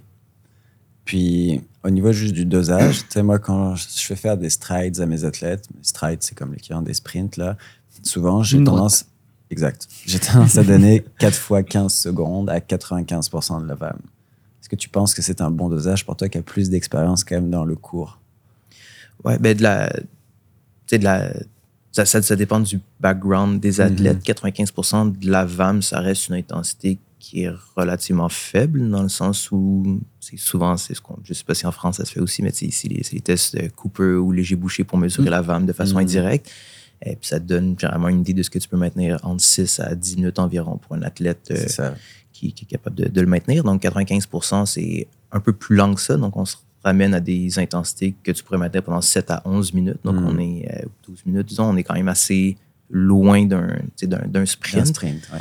Euh, donc, je pense que ça dépend de l'objectif recherché. Souvent, moi, je vais donner des, des choses semblables à, à ça, mais à la fin des entraînements, juste pour avoir, euh, au niveau des filets, donc il n'y a pas vraiment de physiologiques ou peu importe, mais juste de, de se sentir bien détendu. J'ai toujours peur, tu sais, moi je coach beaucoup à distance, puis tu sais, j'ai toujours tendance à mettre moins que plus, parce que quand tu mets 95% de la VAM, tu peux déjà rappor- rajouter un 5% de gratuit que l'athlète va se permettre. Donc déjà, tu sais qu'il va... Tu sais, j'ai peur des fois de... En fait, pardon, c'est- souvent je dis pas 95% de la VAM, je dis 95% de la vitesse maximale, ce qui est très différent. C'est exact. oui. 95% de la VAM, c'est quand même souvent un peu trop lent. Euh, 95% de la... Juste pour pas, en fait, si je dis 100%, je sais qu'il va avoir une biomécanique qui est des fois un peu euh, Crispé. crispée, pas, pas beaucoup de relâchement. Puis, tu sais, je suis pas sûr que tu vas gagner beaucoup juste en étant à 100%. là. Est-ce que toi, souvent, tu fais plus à 100% ou plus à... Non, c'est ça. Souvent, je vais donner du 90, même à Ah, ok. 95 Donc, je suis trop, en de la vitesse max. Puis pour des euh, durées d'effort qui sont probablement plus courtes que 15 secondes, ça va être plus en distance, mais ça va être des 60 mètres environ. Donc, les athlètes vont le faire en 8 secondes à peu près. Donc finalement un peu plus court. Parce que tu vois, moi je le sens que des fois 15 c'est trop long. Quand je fais, mais j'ai fait des sprints hier, euh, avant-hier, puis je voulais faire des 15 secondes, puis j'ai quand même l'impression qu'à partir de 10-11 secondes, j'ai comme atteint ma vitesse maximale depuis un moment, puis qu'il n'y a plus vraiment de bénéfices. As-tu déjà lu des choses un peu scientifiques ou parlé avec des physiologistes là-dessus? Mais il y a Garrett, encore une fois d'Alice Canada, qui a publié beaucoup de papiers, puis c'était plus pour les coureurs de, de 800, 1500, mais surtout de 800. Puis il semblait dire qu'on les coachs avaient tendance à donner des intervalles, euh, peut-être en se voulant plus spécifiques aux 400 mètres, mais qui étaient plus longs en termes de vitesse. Donc, euh, il parlait de 150 mètres, de 200, mais qui Ah, se rapprochent de c'est- 15 à 25 secondes à peu près pour les athlètes d'un bon niveau. Euh, puis ce qu'il me mentionnait, c'est qu'il y avait peut-être un intérêt à travailler sur des distances plus courtes, justement des 40 mètres lancés, des 60 mètres, donc lancés impliquant une durée d'accélération. Donc tu à commences le chrono à partir du moment où tu as atteint une vitesse pas Max. maximale. Ou, Si, max. Ou, ou visé, en fait. Ça, C'est pas obligé d'être max, mais tu sais, si tu dis 95 de la vitesse max, le- ça commencerait à ce moment-là. Donc, ça te prend peut-être un 30 mètres d'accélération, quelque chose comme ça. Donc, euh, Toi, tu fais combien quand tu fais tes Moi, je fais à peu près euh, 20 secondes. Ah ouais, donc c'est quand même long. Mais Tu trouves pas ça long un peu quand tu. non, parce que justement, c'est c'est- mon, mon- objectif de ligne droite, c'est vraiment d'être de- d'ac- d'être accéléré, mais d'être placé, puis d'être relâché en vue de faire la séance du lendemain. Donc c'est vraiment un stimuli juste pour euh, délier un peu Donc le. c'est différent en fait, on n'est Oui, pas oui. dans les mêmes. Non, c'est pas les euh, mêmes tu- Est-ce que choses. tu fais des fois des 8-9 secondes, c'est comme très rapide? Pas vraiment, non. non. Intéressant. Ou alors je le fais, mais avant une séance pour, pour me préparer à l'e- Mhm. Donc euh, je pense que c'est plus là où je vais avoir ce, ce genre Ouais. de feeling là que tu peux pas, tu peux pas faire euh, 25 secondes à cette allure là, mais c'est plus en mode préparation à, Mhm. à un effort que plus qu'une C'est- à la fin d'un footing. C'est facile de les éviter, je trouve, pour nous, parce que, tu sais, nous, moi, je fais du marathon, je suis spécialisé marathon. Puis des fois, le 4x15 ou 4x10 secondes, je suis comme, oh, j'ai pas le goût de le faire. Mais tu sais, quand je prends vraiment le temps de le faire, Ça fait du pour bien. vraiment, ouais, puis même neuromusculairement, je me sens vraiment comme, je sais pas comment expliquer, je me sens activé après. Alors que si j'avais juste fini mon jog comme ça, des fois, il n'y a pas que je jogue à 5 du kilo, bah, comme tu dis là, l'activation, c'est pas énorme. Oui, puis après, je pense que pour un marathonien, il y a peut-être moins. C'est c'est clairement moins spécifique à la performance, mais je pense juste de changer de stimuli, de découvrir autre chose dans le sport aussi. Mhm. Un- je pense que c'est un processus. C'est amusant, aussi, honnêtement, euh, de courir vite. Comme quand tu cours à 2,20, 2,30 du kilo, c'est une minute presque plus rapide, mais je trouve ça quand même amusant. Ouais. Puis on se reconnecte un peu avec. Suivant la température au Québec, t'as une petite larme qui coule. C'est agréable. Ouais, dans les sprints comme ça, quand t'es habillé en hiver, là, c'est comme terrible. T'as pas assez de mobilité, on dirait. Quand tu essaies de te remettre en question ou tester des nouvelles choses à travers ton entraînement ou ton plan, est-ce que, suivant l'athlète, est-ce que tu vas lui dire que tu vas essayer quelque chose pour si. Parce que s'il a un objectif et que tu essayes quelque chose puis que finalement ça marche pas, de, de dire ok, mais c'est moi, j'ai essayé quelque chose. Comment, comment tu, tu gères euh, ce côté psychologique de- d'essai-erreur Parce qu'au final, euh, si tu fais tout le temps le même plan tous les ans, euh, pas vraiment d'intérêt, j'imagine. Exact. Puis je, je suis super transparent avec les athlètes par rapport à ça. Puis je le dis euh, à la blague, mais les athlètes en sont conscients, mais qui sont un peu des, des rats de laboratoire aussi. là. Je pense que eux préfèrent avoir un entraîneur qui essaie différentes choses en, en gardant en tête que c'est consenti, puis on en parle, puis tout Mm. ça. Donc ils sont prêts à, à embarquer aussi, puis qu'il y a un, un fondement derrière qui supporte l'idée. Mais je pense qu'ils préfèrent ça que de refaire le- la même recette à chaque année. là. Donc, euh, ça va être une, une discussion, puis on va aller voir dans la littérature en parlant avec d'autres entraîneurs, voir qu'est-ce qui pourrait être intéressant. Puis souvent, on ne change pas non plus du tout au tout le plan de match. Mm. Puis c'est souvent basé aussi sur le calendrier de compétition. Puis le calendrier change souvent chaque année, donc on n'a pas le choix de faire quelque chose qui est un peu différent. Donc, euh, mais oui, les- moi, les athlètes ont tout le temps été super contents. Puis des fois, c'est eux qui m'amenaient avec des, qui, Mm. qui arrivaient avec des nouvelles idées, puis des façons de faire différemment. Puis moi, j'ai dit aux athlètes, des fois, ils me proposaient des choses qui me semblaient pas cohérentes, mais je leur disais, si toi, tu y crois, ça va fonctionner. Tu sais, je pense que Mm. physiquement, tu es capable de courir vite, peu importe ce que tu fais. Là. Je pense qu'on met beaucoup, beaucoup, beaucoup d'emphase sur l'entraînement, puis tout ça, puis c'est bien, mais on voit des athlètes qui s'entraînent de façon excessivement sous-optimale, puis qui arrivent à bien performer. Donc, je pense qu'il y a un aspect de confiance dans le plan, puis de, de vouloir essayer quelque chose. Donc, Je suis d'accord avec toi que des fois, j'ai l'impression que dans la répartition des pourcentages de la réussite, on met comme 80% sur le plan, puis l'entraînement physiologique, alors que pour de vrai, il y a tellement d'autres facteurs. Puis je pense que c'est Jimmy Gressier qui parlait de ça récemment dans un podcast. Euh, Est-ce que tu, tu connais Jimmy euh, Ouais. Gressier? Ouais, ok. Euh, puis il disait qu'il pensait selon lui que ce qui était sous-estimé, c'était la fraîcheur mentale. Il voit que les gens veulent vraiment s'entraîner fort, parfois même limite de l'épuisement. Mais il dit que si tu veux vraiment courir vite, il faut que tu sois frais le jour de la course. Puis j'ai l'impression que c'est encore plus vrai sur les distances courtes où le tonus, l'aspect neuromusculaire est encore plus important parce que tu es vraiment proche de ton max là. Alors que sur marathon, quand tu es très en forme et fatigué, je trouve que ça passe un peu mieux. Mais tu sais, j'ai fait un peu de 1500. Je sais pas si c'est si c'est si vrai. Euh, Est-ce que tu es d'accord avec cet aspect de fraîcheur puis de en fait, c'est, je pense, complètement l'inverse. Ok, euh, intéressant. Puis en- c'est ce que je ramène souvent aux athlètes. Faudrait que je retrouve le papier, mais il y, a- il y avait un papier qui, qui regardait le, le feeling que les athlètes avaient au niveau de la rectité de leurs jambes avant une course, tout Mhm. ça, puis ça n'avait pas de lien avec la performance. Puis je pense que souvent on a tendance, puis c'est peut-être un, les athlètes, c'est peut-être un auto-handicap qu'ils utilisent avant leur course, mais etc. euh, mes jambes sont lourdes ou peu importe. Puis moi, j'ai des athlètes qui ont super bien performé dans ces conditions-là parce qu'ils se mettent peut-être moins d'attente, justement, puis qui Ok. vont, puis ils osent prendre des risques parce qu'ils disent j'ai rien à perdre, de toute façon, c'est une mauvaise journée, puis je l'essaye. Donc, honnêtement, moi, j'ai des croyances. vu, c'est ça. Puis- Ben, c'est c'est mon point de vue. J'avais lu un article, mais Ouais. c'est quelque chose que je pourrais essayer de documenter avec les athlètes que je coach. mais- Mais sur les jambes lourdes, je suis 100% d'accord avec toi. Si je regarde les meilleures courses, c'est très très rare que mes jambes soient fraîches. Puis si elles sont fraîches, c'est peut-être que je ne suis pas tant entraîné au marathon. Honnêtement, parce que il y a quelqu'un qui parlait aussi de tonus musculaire qui doit être en adéquation avec la distance que tu cours. Puis plus la distance est longue, mettons le marathon, plus ton tonus musculaire doit être faible parce que c'est aussi ce que ça nécessite. Alors que sur du peut-être 1500, tu veux un peu plus de tonus musculaire, mais je crois qu'il y a une grosse part de croyance aussi. C'est quand les coureurs sont persuadés que leurs jambes elles sont pas adéquates pour la course, c'est sûr que ça joue sur ta confiance puis sur ta psychologie. Ça revient aux à l'excuse entre guillemets qu'on peut se donner, l'ego qui, qui vient. Moi, je sais généralement les, mes meilleures séances, c'est toujours, j'ai toujours des, des, sensations de fatigue avant, mais je me dis ah je suis fatigué de toute façon la séance, je vais pas y arriver. Mais est-ce que c'est un mécanisme de défense parce qu'on a peur de la séance ou c'est juste le corps qui qui en fait se met un peu en veille pour euh, garder l'énergie maximum? Enfin, je me rappelle à chaque fois que je vais, j'allais à, à, Claude Robillard, donc à la, la salle où on s'entraîne au Québec euh, en hiver, quand je suis dans le métro, je, je, m'endors en fait, alors que je vais faire une séance d'intensité. Mais, au final, quand tu arrives, je pense que ça fait du sens. Puis moi, ça m'arrive souvent de bailler sur la ligne de départ. Puis tu sais, je suis pas du tout en train de m'endormir. Je pense qu'il y a quelque chose de, genre, je sais pas mettre euh, les, mots, mais je pense qu'il y a un mécanisme du corps aussi, tu sais, en mode, euh, il se prépare presque à la guerre là aussi. Mmh. Fait que, puis t'en vois des fois des athlètes qui ont l'air presque endormis, puis là ça part, puis ils sont comme, c'est impressionnant.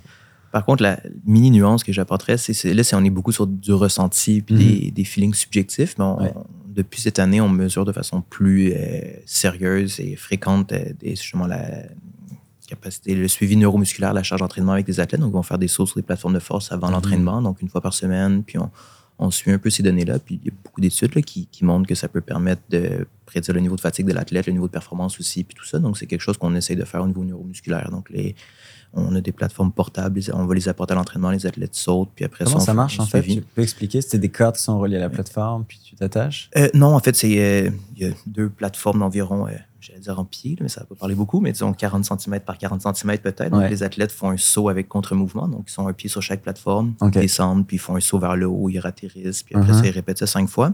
C'est une plateforme en fait qui mesure la force. Donc quand l'athlète est immobile, c'est son poids en newton. Donc, sans rentrer en détail, mais on peut avoir la masse après, puis en fonction de la force qui est déployée, mhm. on est capable d'avoir l'accélération, l'impulsion, etc. Puis il y a certaines variables qui vont être utilisées pour être capable de suivre la charge d'entraînement, la fatigue, puis tout ça. Donc, euh, puis là, on a commencé, ça faisait un bout de temps que je les avais achetés, mais il n'y avait pas de, logiciel qui venait avec, donc mhm. j'ai dû m'amuser à développer un, script. Mais pour certains athlètes, par exemple, Marc-André euh, Trudeau-Perron, qui est un athlète de 5000 mètres que je coach, qui était très talentueux, il avait fait des bonnes performances en junior, il avait été deuxième au championnat panaméricain euh, 20 sur 5000 mètres. Il y a eu beaucoup de bobos dernièrement. Puis au mois de décembre, on a commencé à utiliser les plateformes. Puis le problème, c'est qu'on n'est pas capable de les traiter assez rapidement, les données, mais on a vu qu'il y a eu des petites douleurs à la cheville. Mais deux semaines avant, déjà, on voyait des signaux sur les plateformes qui nous montraient qu'on aurait peut-être dû adapter l'entraînement, puis tout ça. Donc, ça, donc c'était juste pour faire un contrepoids par mm. contre à ce qu'on disait tantôt sur l'aspect neuromusculaire. D'un point de vue objectif, il y a des mesures qui existent, qui, on, peut faire un suivi pour les athlètes. Penses-tu que ces mesures-là seraient intéressantes pour des coureurs euh, de plus longue distance, des kilomètres, semi et marathon? Ben, totalement. Je pense que ça, ça, permet de, de suivre l'entraînement de manière générale. Donc, euh, puis c'est la, la, variation d'une semaine à l'autre aussi, puis tout ça. Puis dans un monde idéal, on n'est pas encore rendu là, mais ça serait qu'on soit capable d'avoir les données en, en live. C'est ce qui se fait à, l'INS. Ouais. Euh, c'est d'être capable d'avoir les données. Si les athlètes sautent, on les traite. Comme une balance, en fait, presque. Oui, exactement. En fait, c'est semblable à une balance. Une balance veut mesurer ton poids. C'est juste qu'il n'y a rien après. Là, c'est pas relié à quelque chose d'autre. une application qui pourrait comme. Ça serait vraiment hot. C'est ça. Puis nous, c'est l'objectif, c'est d'être capable de dire OK, finalement, par rapport à ton écart type, on est censé être fatigué, donc on va adapter l'entraînement euh, en fonction des résultats que ça nous ah. donne, puis tout ça. Donc, euh, ça coûte combien ce genre de plateforme? les plateformes sont pas. Ben, je ne vais pas avoir l'air bourgeois ou peu importe, mais c'est 400 dollars canadiens par plateforme. C'est ça. C'est juste qu'il n'y a pas de logiciel qui vienne avec. Et sinon, il y a une ah. licence à payer pour des logiciels. Donc, euh, moi, je me suis amusé à, le traiter. Créer ton propre logiciel. Ça. peut se faire sur Excel. C'est juste assez fastidieux. donc, euh, c'est intéressant. C'est la première fois que j'entends euh, parler de ce genre de mesures. Puis, ça fait du sens quand même. mais y a, de façon très simple, il y a des personnes qui vont faire juste des sauts en touchant sur un mur, puis on regarde la hauteur de saut, puis tout ça. Donc, c'est mesure neuromusculaire, mais c'est moins sensible à la fatigue. Euh, puis ça a été étudié dans la littérature. Puis il y a plus d'erreurs de mesure aussi, ça va être très précis là. C'est vraiment intéressant. Mais je voulais juste rebondir sur ce que tu disais, tu, que tu avais acheté les plateformes il y a un petit moment et puis que tu les as mis en, en pratique que cette année. Est-ce que toi, en termes de coach, tu essaies toujours de, tous les ans, de rajouter une nouveauté qui te permet de, de faire évoluer et ta pratique et les, les performances de tes athlètes En termes technologiques, je parle De données? Euh, ouais, ben pas nécessairement technologique, mais on va, on va essayer d'utiliser différents outils. Puis l'enjeu, puis encore là, les, les papiers le montrent, mais c'est d'être capable de, de vulgariser ces données-là puis de les communiquer de façon rapide aux athlètes. Donc, euh, c'est pour qu'il y ait un engagement de la part des athlètes à continuer à croire dans ces mesures-là puis à les utiliser, il faut qu'ils voient que c'est utilisé. Donc, c'est un enjeu, je pense, que j'ai présentement. On a différentes sources de données qu'on utilise pour faire le suivi de la charge d'entraînement, mais on, on communique peut-être pas assez rapidement et assez bien ce qu'on fait avec ces données-là. Donc, euh, avant de vouloir rajouter d'autres choses, on est plus dans l'optique d'améliorer ce qu'on fait déjà. Puis on a différents outils, mais c'est juste de, de mieux les utiliser, je pense. C'est quoi les données, pour résumer, que vous utilisez? Est-ce que vous utilisez euh, le Archive, euh, aussi VFC, là, en français? Ouais. Euh, Des choses comme ça? Ouais. Euh, mais on l'utilise un peu depuis cette année. Moi, je ne l'utilisais pas beaucoup, mais il y a Kyrian Loapre, qui est un, un Français, en fait, qui vient d'arriver à Montréal au mois de septembre, qui coach avec moi, qui, qui fait sa, son mémoire de maîtrise euh, là-dessus. Donc, euh, lui, c'est quelque chose qui l'intéressait beaucoup. Euh, ce qu'on utilisait, c'était les plateformes de force. Le RPE après les entraînements, donc Ouais. la perception d'effort que les athlètes vont remplir sur un Google Form. C'est systématique, ça? Ouais, c'est ben là le suivi est moins bien fait qu'avant, mais moi j'avais fait un encore une fois un petit programme qui envoyait des rappels aux athlètes quand j'avais pas leur questionnaire, donc c'était automatisé. J'avais fait un faux compte sur Facebook là, qui les, les contactait, leur Ah. envoyait un message, puis leur disait hey t'as pas rempli ton questionnaire aujourd'hui ou hier ou peu importe. Donc le but c'est qu'ils me le remplissent après les muscu, après les footings, après les séances sur piste d'intensité, etc. Puis euh, c'est intéressant d'avoir la cote d'effort, mais en la multipliant par la durée de l'entraînement, on est capable d'avoir une mesure qui combine intensité puis volume Le d'entraînement. Foster Puis, ouais, semblable, exact. Donc, euh, lui, c'est des, des ratios de monotonie qu'il utilisait. Euh, mais c'est ça, donc on va regarder le ratio d'une semaine euh, par rapport à la moyenne des quatre semaines précédentes. Ouais. Donc, c'est le ratio aigu chronique là, dans, Mhm. dans la littérature. Donc, on a un suivi qui est fait. J'ai fait une petite application pour que les athlètes puissent faire un suivi là-dessus. Donc, ça, c'est quelque chose qu'on utilisait aussi pour le, suivi de la charge d'entraînement. Il y avait la VFC qu'on a rajouté cette année avec certains athlètes. Puis, euh, c'est pas mal ça.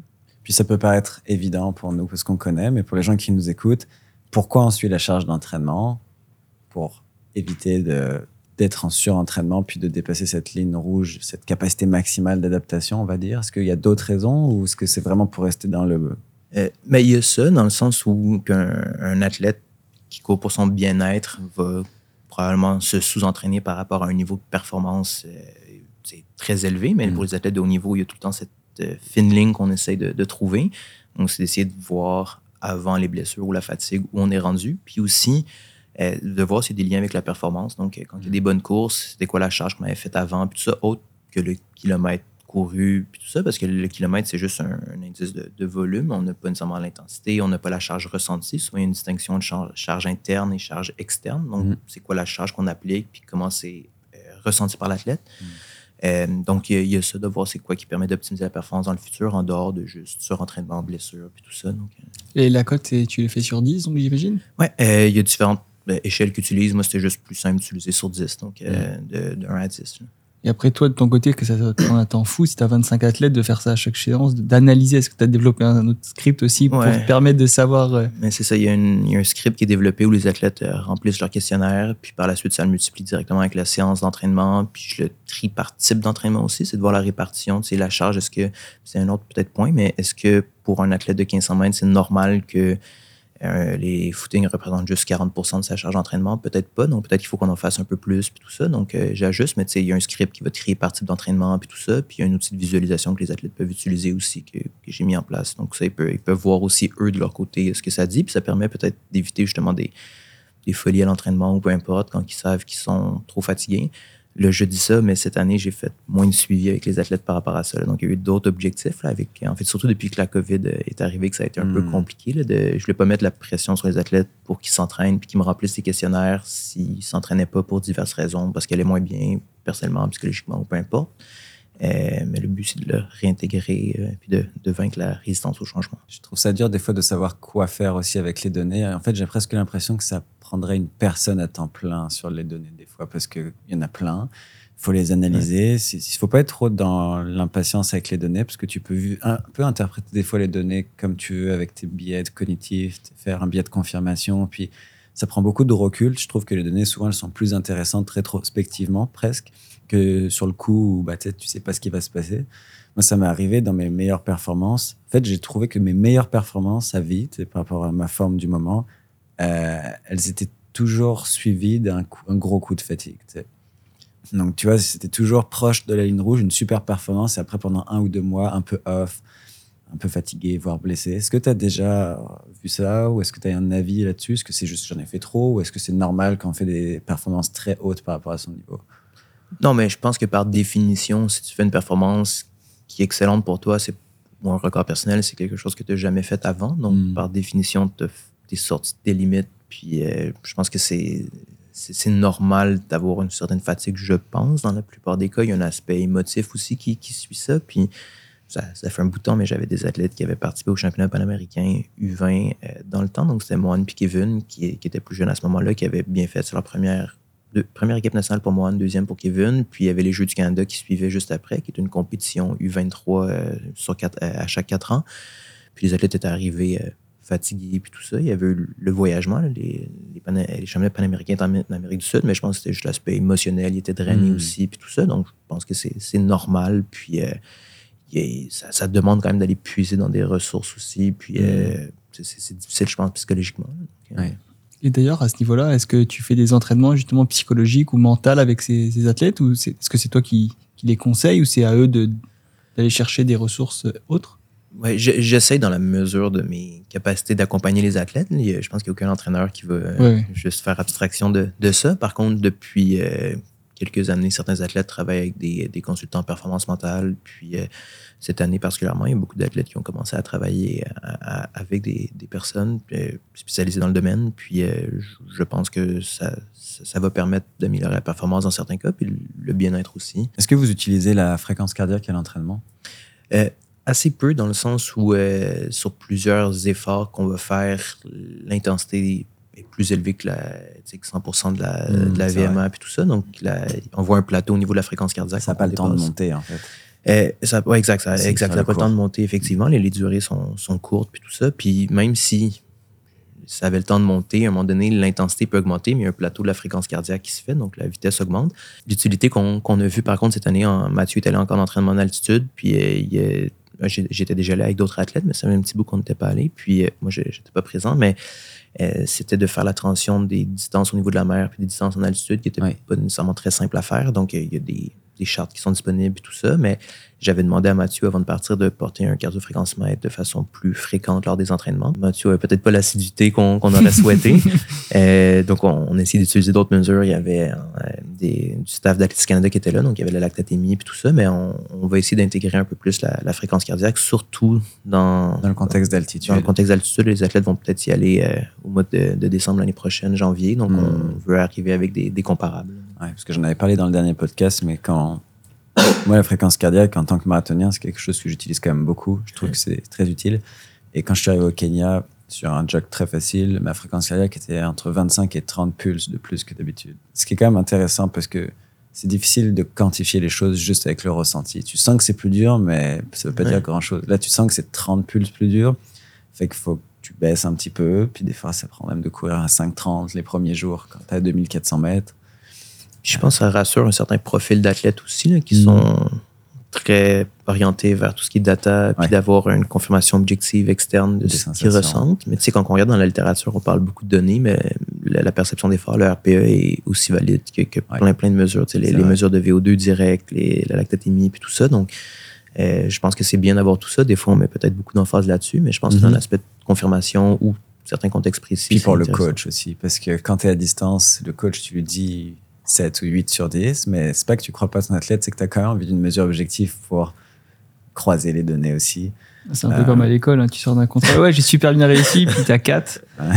T'as une perception d'effort ou de, de il y a des gens réussite. qui sont et de- meilleurs que d'autres pour juger leur Ouais, moi, je suis sensation. pas bon à Par expérience, je sais que c'est un 8 sur 10 pour lui, c'est comme un 7 ou un 6 et demi sur l'autre. Mais je pense que c'est intéressant, puis je veux, je veux pas non plus m'éterni- m'éterniser sur le sujet, mais je pense que ces, ces données-là sont fiables euh, intra-individu. Exact, mais c'est difficile de comparer, exact. Oui, Donc, 100%. euh, les, les balises sont pas les mêmes. Ouais, faut, tu faut connaître tes athlètes. Euh, Est-ce que vous utilisez le lactate à l'entraînement? On l'utilise euh, plus sur une base de testing. Donc, on le fait une à deux fois par année, un, un test Un standardisé. test, Mais pas après les séances nécessairement. on, le, on le faisait pas. C'est une demande que, que Mathieu m'avait m'avait demandé de faire justement pour certaines séances pour être capable de s'assurer qu'on reste sur la bonne intensité.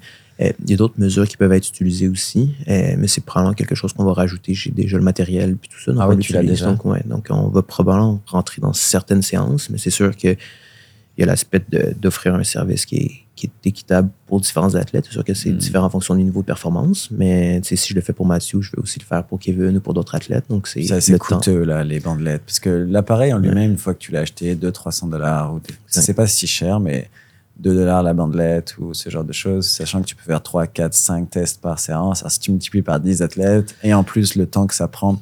Les appareils donnent pas la réponse si vite que ça. Le mien met 45 secondes, c'est quand même long, mais c'est 45 secondes, tu peux pas tester trois athlètes, là, parce qu'entre le premier et le Ouais. deuxième, il y a genre presque 2-3 minutes, là. Non, ça, moi, c'est c'est 15 secondes, je pense, mais c'est mieux. tu sais, j'ai euh, plusieurs séances qui roulent en même temps, puis tout ça, donc ça, ça, ça me prend du temps pour ça. Ça puis- prend une personne pour mesurer. Exact. Puis l'aspect financier de la chose aussi, effectivement. là. C'est quoi l'importance que tu accordes à la musculation? Je sais que dans votre groupe, vous êtes quand même des partisans de la musculation qui semble quand même assez lourde et tout, mais tu pourrais juste me décrire un peu plus précisément euh, ce que vous faites et quand? Euh, donc, ce qu'on ce qu'on fait, on va faire de la musculation presque à l'année longue, en fait. là. donc, euh, dans le off-season, donc la pause annuelle, les athlètes en, en font pas. Ben, ils peuvent en faire par eux-mêmes s'ils veulent, mais généralement, ils en- ils en font pas. Euh, le premier mois de reprise, ça va être plus des trucs de mobilité, donc Mm. la muscu peut être traditionnelle dans- avec des coureurs d'endurance, des- des- le poids corporel qu'on va utiliser, puis tout ça, quand même supervisé par le, le préparateur physique, puis tout ça. Euh, après ça, on va rentrer absolument un mois avec des charges qui sont pas si élevées, donc des, des 15 répétitions. Donc, euh, on va essayer d'aller avec des mouvements unilatéraux, donc euh, pour travailler un peu plus la, l'instabilité pour certaines personnes. Souvent, on va faire du testing par contre, là, donc avec des, des sauts justement sur les plateformes, voir ce qui est pertinent pour certaines personnes, ce qui est moins Mhm. pour d'autres. Donc, avoir un autre mois un peu plus général. Encore là, c'est sous toute réserve, puis c'est s'individualiser un peu plus. Euh, puis assez rapidement, on va travailler quand même avec des poids assez élevés, en ch- force presque max, donc des trois répétitions, puis tout ça. Donc, euh, ça parle peut-être moins, mais tu sais, des... Mathieu va faire des squats avec, euh, euh, je vais pas dire n'importe quoi, là, une centaine de kilos peut-être sur les épaules, donc euh, 250 livres. Quand même. Euh, C'est quand même presque, euh, j'allais dire euh, 1.7, 1.8 son poids là. Ouais, exact. Donc, euh, puis Mathieu, euh, là, juste ça, c'est peut-être ses meilleurs squats. Là. Donc, il y a des athlètes plus de 800 qui vont prendre beaucoup plus lourd. Euh, mais c'est ça. Donc, on va travailler quand même assez, assez rapidement en force. Puis la, ma logique, c'est de dire, puis c'est pas moi qui, qui, est le seul, euh, la seule personne qui fait ça comme coach d'endurance euh, dans le monde, mais euh, 95% de ce qui se fait à l'extérieur de la salle de musculation, c'est déjà long et lent. Puis même quand on travaille des, des répétitions, je n'importe quoi, mais des 400 mètres un peu plus proche de 100% de la VAM, ça reste qu'on va faire euh, 12 répétitions d'une minute, puis tout ça. Donc, une minute d'entraînement continu en musculation, c'est beaucoup, c'est rare des- de, de faire des trucs d'une minute. Donc, souvent, on va essayer de faire quelque chose de plus court, d'un peu différent, Mhm. puis tout ça, travailler sur des gains neuromusculaires, puis être plus solide. Puis moi, j'ai vu qu'il y avait une diminution des, des blessures aussi, puis tout ça, Oui. puis une augmentation des performances. Donc indirectement, ça peut, en fait, directement et indirectement, ça peut augmenter la performance. Ouais, puis on essaye aussi d'être décalé avec ce qui se fait sur la piste. Donc, euh, on essaie d'être un, ma philosophie, d'être un, un mois en avance environ sur ce qu'on fait sur la piste. Donc, je sais que si je veux travailler des trucs plus rapides, par exemple, sur la piste, etc., avec une amplitude de mouvement plus élevée, on va essayer d'aller chercher quelque chose de semblable en musculation avant. Donc, euh, des répétitions. Donc, ça, je dis, on, on va travailler un, un bloc de force max, puis assez rapidement, on va passer en puissance en musculation. Donc, des poids plus légers, explosifs, etc. Puis, Mm. Par exemple, d'aller chercher des mouvements avec une grande amplitude de mouvement au niveau ischio-jambier, etc., au niveau des hanches, puis tout ça. Donc, c'est ce qu'on, par exemple, serait avant de travailler des, du pace un peu plus spécifique sur mes 500 mètres ou de- des sprints sur la piste. Comme ça, il y a une préparation qui se fait avant de rentrer directement sur la piste sur des, des intensités plus élevées pour réduire la blessure puis être prêt aussi euh, physiquement à ce genre d'effort-là. Donc, euh, là, j'ai parlé beaucoup, mais. Mais c'est toi qui fais les prépas de muscu ou tu Non, c'est ça. euh, Moi, je demande. C'est ça. Je, je les délègue à un préparateur physique, Thomas, à côté, qui travaille avec moi. Puis, euh, je lui dis c'est quoi les objectifs que je veux qu'on fasse. C'est tout ce que je viens de dire. C'est moi qui lui demande. Puis après, lui, les mouvements, il va les, il va les déterminer. Puis tout ça, il va me les envoyer. On, on les regarde au besoin ensemble. Puis après ça, il fait la, la supervision avec moi. Ok. Est-ce que le, le plan de muscu est exactement aussi comme ton plan de course individuel pour chacun des, des athlètes ou c'est pas général Non, c'est ça. J'aimerais. Malheureusement, euh, je j'ai pas un budget assez élevé pour euh, payer Thomas pour, euh, pour faire ça. Donc, euh, on, on a souvent euh, le groupe de sprint, le groupe de demi-fond. Donc, j'ai quand même quelques sprinteurs que je coach, 5-6 sprinteurs. Puis après, dans le groupe de demi-fond, il va y avoir des sous-divisions en fonction du profil de l'athlète. Donc, généralement, on va avoir deux, deux entraînements différents en musculation pour les demi-fondeurs. Puis, euh, demi-fond long, demi-fond court ou... Demi-fond long, demi-fond court. Des fois, ça va être plus euh, les athlètes qui ont moins de problématiques euh, unilatérales, puis tout ça, des- d'asymétrie au niveau des, de la force, par exemple, au niveau des membres inférieurs. Donc, eux, ils vont avoir des exercices plus à deux jambes, puis les autres, des exercices plus unilatérales, etc. Des fois, ça va être des tests d'explosivité, donc des, des demi-fondeurs qui vont être déjà très explosifs. On va peut-être plus aller travailler en force, puis les autres plus en puissance, etc. Donc, c'est pas mal comme ça qu'on divise. Puis, pour répondre rapidement à ta question tantôt, Max, mais pour les entraînements muscu, généralement, les athlètes vont faire deux à trois par semaine. Puis, en a deux qui vont être directement après les séances de piste. Donc, on va faire une heure et demie, deux heures d'entraînement en incluant l'échauffement, le retour au calme, une heure de musculation. Puis, après ça, euh, l'entraînement est fini. Puis, l'avantage, c'est qu'ils ont une vraie récupération euh, entre leurs séances. Sinon, le modèle typique, c'est souvent de faire intensité, par exemple, le lundi, muscu le mardi, intensité le mercredi. Puis, les athlètes se ramassent tout le temps à s'entraîner. Dans ce cas-là, ça peut être vraiment relax le mardi, juste un footing, etc. Il y a une supervision qui est faite pour les athlètes vu qu'ils sont déjà sur place. Puis, euh, du point de vue physiologique aussi, si on veut travailler la force, il y a déjà une fatigue des euh, fibres lentes qui est faite avec un travail sur piste. Donc, on peut vraiment aller chercher le travail des fibres rapides. Est-ce que tu as vu une évolution chez certains athlètes que tu coaches entre le moment où ils ont commencé la muscu et euh, quelques semaines, quelques mois après? Puis en fait, ma question plus générale, c'est ça prend combien de temps pour s'adapter à la muscu et voir des gains dans sa performance en course à pied? Oui, j'ai vu une différence. Il y a plusieurs athlètes que je coachais, en fait, que je coach qui venaient d'ailleurs, puis du bon travail qui a été fait par des coachs précédents, tout ça. Donc, euh, ils venaient déjà avec un, un certain bagage, mais en muscu, des fois, il y en a certains qui en faisaient pas ou peu, ou de façon très différente. Puis, euh, j'ai vu une, une amélioration rapide. C'est sûr que c'est multifactoriel dans le sens où c'est les athlètes que je coachais pas. Donc, l'approche était différente, l'environnement était différent, la muscu. Donc, c'est difficile de- d'identifier un point, mais moi, j'ai l'impression que les premières semaines, des fois, il y a un peu de fatigue qui rentre en ligne de compte. Puis euh, après un, ces semaines, deux mois, puis tout ça, je, voyais que d'un point de vue technique, il y a des athlètes qui s'amélioraient. Donc, euh, souvent, on répète des conseils techniques aux athlètes en entraînement, mais c'est pas nécessairement un manque de volonté. Des fois, il y a des, des problèmes musculaires à travailler, puis tout ça. Donc, du point de vue technique, c'est plus intéressant, c'était plus dynamique au sol. Puis, euh, moi, j'ai l'impression, après un, deux, deux mois, trois mois, on voyait des, des gains, mais c'est difficile à quantifier. Ok, intéressant. C'est un truc que j'ai envie de commencer, la musculation pour le marathon, parce que c'est quand même une épreuve très musculaire où ta forme de course peut vraiment se dégrader euh, avec la course. Puis juste si tu regardes d'un point de vue un peu plus statistique, enfin mathématique, là, tu as beaucoup plus à perdre sur marathon, donc un plus longtemps, quand tu commences à avoir une forme dégradée. Parce que sur un Mhm. 1500, si ta forme se dégrade sur un tour, c'est 400 mètres. Mais si ta forme se dégrade à partir du 30e, tu as 12 km où tu dégrades. Ouais. Fait qu'en valeur absolue, le temps que tu peux perdre est peut-être plus important sur marathon. Ben, définitivement, sur la performance, possiblement. C'est sûr que l'enjeu sur 1500 mètres, des fois, c'est le dernier 80 mètres qui va être Ouais. rapide. Donc là, il y a un aspect très musculaire aussi, de technique, puis tout ça, de- d'être dynamique au sol. Donc, Mm. je pense que la muscu peut aider pour ça aussi. Mais moi, je pense que ça peut être intéressant pour tout. Puis surtout des athlètes qui ont déjà un volume d'entraînement élevé, on vient rajouter un stress, mais qui a pas d'impact au sol, puis tout ça. Donc, je pense que ça. Puis qui varie aussi l'entraînement. Donc, euh, je pense qu'il y, a un- il y a un aspect différent, nouveau aussi, euh, qui peut être bénéfique. Est-ce que c'est ton, ton plan de course qui s'adapte au plan de muscu ou c'est l'inverse? Non, ça va être l'inverse habituellement. là. Donc, euh, c'est sûr que là, malheureusement, j'ai pas le, le budget pour l'adapter pour tous les plans de compétition des athlètes puis tout ça. Donc, généralement, on va essayer de faire quelque chose qui fonctionne puis de, de les modifier après. Mais généralement, on va identifier le calendrier de compétition. Je vais bâtir le plan, la planification annuelle pour le- les entraînements de course par rapport à ça. Puis après ça, je vais voir qu'est-ce qui s'intégrera en termes de musculation là-dedans. Puis l'opérationnalisation du plan en tant que tel après, c'est le, le préparateur physique. là. Ok. Parce qu'il faut pas non plus que ça soit un, bâton dans la roue. euh, pour pas, parce que la muscu c'est bien, mais si t'en fais trop ou autre, ça peut aussi. euh, Ouais. Interférer. Tout à fait. Puis il y a des athlètes qui réagissent différemment. Tu sais, Il y a un gain de masse auquel on, on porte attention aussi, puis Mm. tout ça. Donc, on Mm. veut s'assurer que ça soit bien fait. J'ai une dernière question. Ouais. Est-ce qu'il y a des choses que tu faisais il y a quelques années puis que tu fais plus aujourd'hui? En termes notamment de séances que tu donnes, mais ça peut être d'autres choses. Comment ça a évolué? Euh, ben, il y a des séances que j'aimais faire, puis je, suis un peu dans la mentalité que de. Des fois, j'ai l'impression qu'on commence à coacher, on veut faire des séances super différentes, puis tout ça, avec des pyramides, ça monte, ça descend, plein de distances différentes. Puis, de point de vue physiologique, il n'y a peut-être pas tant de différence à faire 10 fois 400 à 95% de ta avec une minute de pause que de faire euh, 3 300, 4 400, 3 300, 5 200, etc.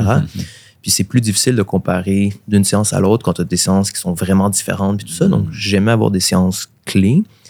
Par contre, ce que je m'étais fait dire par les athlètes, c'est qu'il y a quand même un, une- un ennui mental de faire ça, des séances qui sont très ouais. semblables. Exact. Donc, euh, C'est le débat qu'on a eu avec David. Moi, j'avais vraiment l'approche psychologique de pourquoi je fais, je crée des séances vraiment ludiques presque parce que je veux pas qu'ils puissent toujours se comparer. Ouais. C'est bien moi de comparer leur temps, mais eux, s'ils comparent trop, des fois il y a du vent, des fois je sais pas quoi, c'est pas comparable.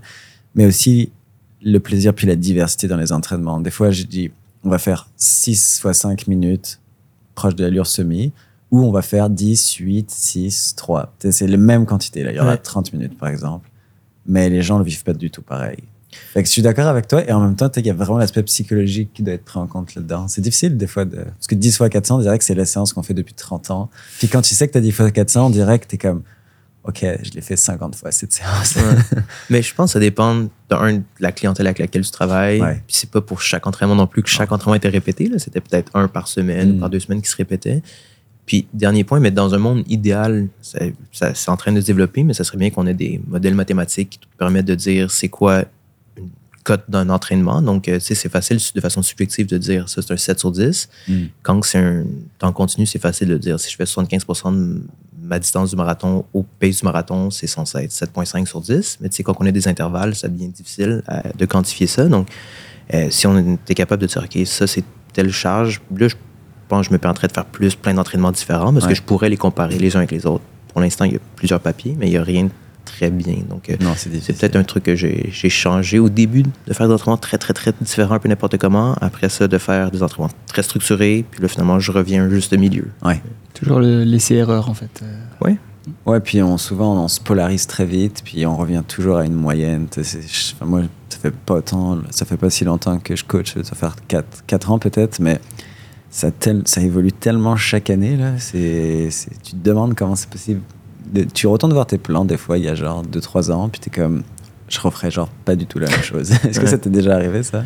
Oui, ouais, il y a des trucs que je regardais que je, quand j'ai commencé à coacher euh, il y a très, très, ben, pas longtemps, mais dans le sens, c'est pas des séances que j'ai données récemment, mais je regardais des euh, 3 fois 3000 en salle avec 2 minutes de pause, puis tout ça. Rendu là, je me disais, Quelle allure, genre? Euh, c'était pas rapide. C'était peut-être des trucs que je me souviens plus. euh, Marc-André avait fait, ou je me souviens plus qui, mais je, je- je me souviens plus. C'était peut-être euh, du base euh, 15 kilos, quelque chose comme ça. là. Donc, euh, mais c'est juste rendu là, probablement que maintenant, j'aurais donné quelque chose à faire dehors, sur tapis en continu, ou quelque chose qui aurait été plus agréable que faire 3 fois 3000 en salle. Et on s'entraîne, Guillaume le mentionné tantôt, au centre Claude Rebiard. mais Il y a beaucoup, beaucoup de monde sur la piste, donc c'est pas que très agréable. sur une piste de 200, là, un 3x3000. donc, j'aurais probablement donné autre chose.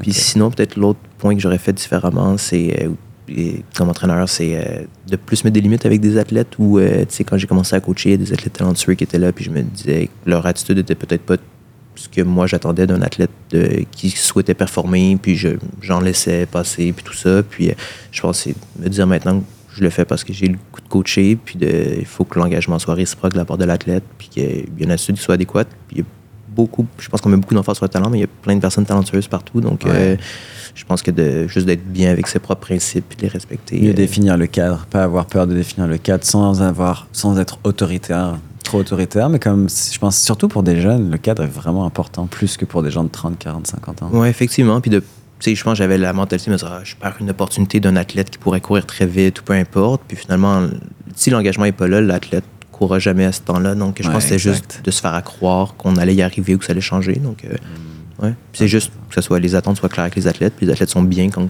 c'est défini. Là. Ouais, 100%. C'est intéressant. C'est un très beau point de la fin, je pense. Ouais. Bah écoutez, je pense que on en a dit beaucoup. C'était très intéressant d'avoir ta vision des choses, peut-être et vraiment réfléchi, puis sur la coche au niveau des datas, puis ça fait vraiment plaisir d'entendre quelqu'un d'aussi structuré, puis peut-être t'as les résultats aussi là avec tes athlètes, puis j'ai hâte aussi de voir euh, où, ça, où ça va s'aligner les prochaines années, parce qu'il y en a qui continuent de vraiment de performer. euh, je connais vraiment plus tes athlètes sur euh, le 5000, parce que c'est plus proche de mes distances, donc ça me parle. Quand je vois des athlètes qui font 13-40, quelque chose, 13-50, je sais à quel point c'est rapide. Là. Fait que c'est inspirant. Puis ils sont jeunes en plus, donc il y a encore de belles années devant eux. Puis je pense qu'il y en a qui sont très motivés d'être bons sur les dix prochaines années, voire plus aussi. Fait que Ouais, ben, j'ai hâte de voir la suite. Puis euh, ça va bien pour le moment. Donc, euh, je vais continuer à, à coacher et avoir du plaisir. Et puis je vais continuer à suivre vos, euh, Ah, bah, performances aussi. gentil. Merci. Merci beaucoup, Sam. Ça fait plaisir. Merci. Et écoutez, merci à tous pour, euh, pour les nombreuses écoutes, pour les commentaires. Vous savez, on est disponible sur YouTube principalement, mais aussi sur toutes les plateformes bah, audio, donc euh, alors Spotify, iTunes, euh, Google Podcast, euh, il y en a des dizaines. Fait que merci de nous soutenir. Euh, merci pour euh, tout, merci Sam surtout. Puis euh, on se voit au prochain épisode. Ciao.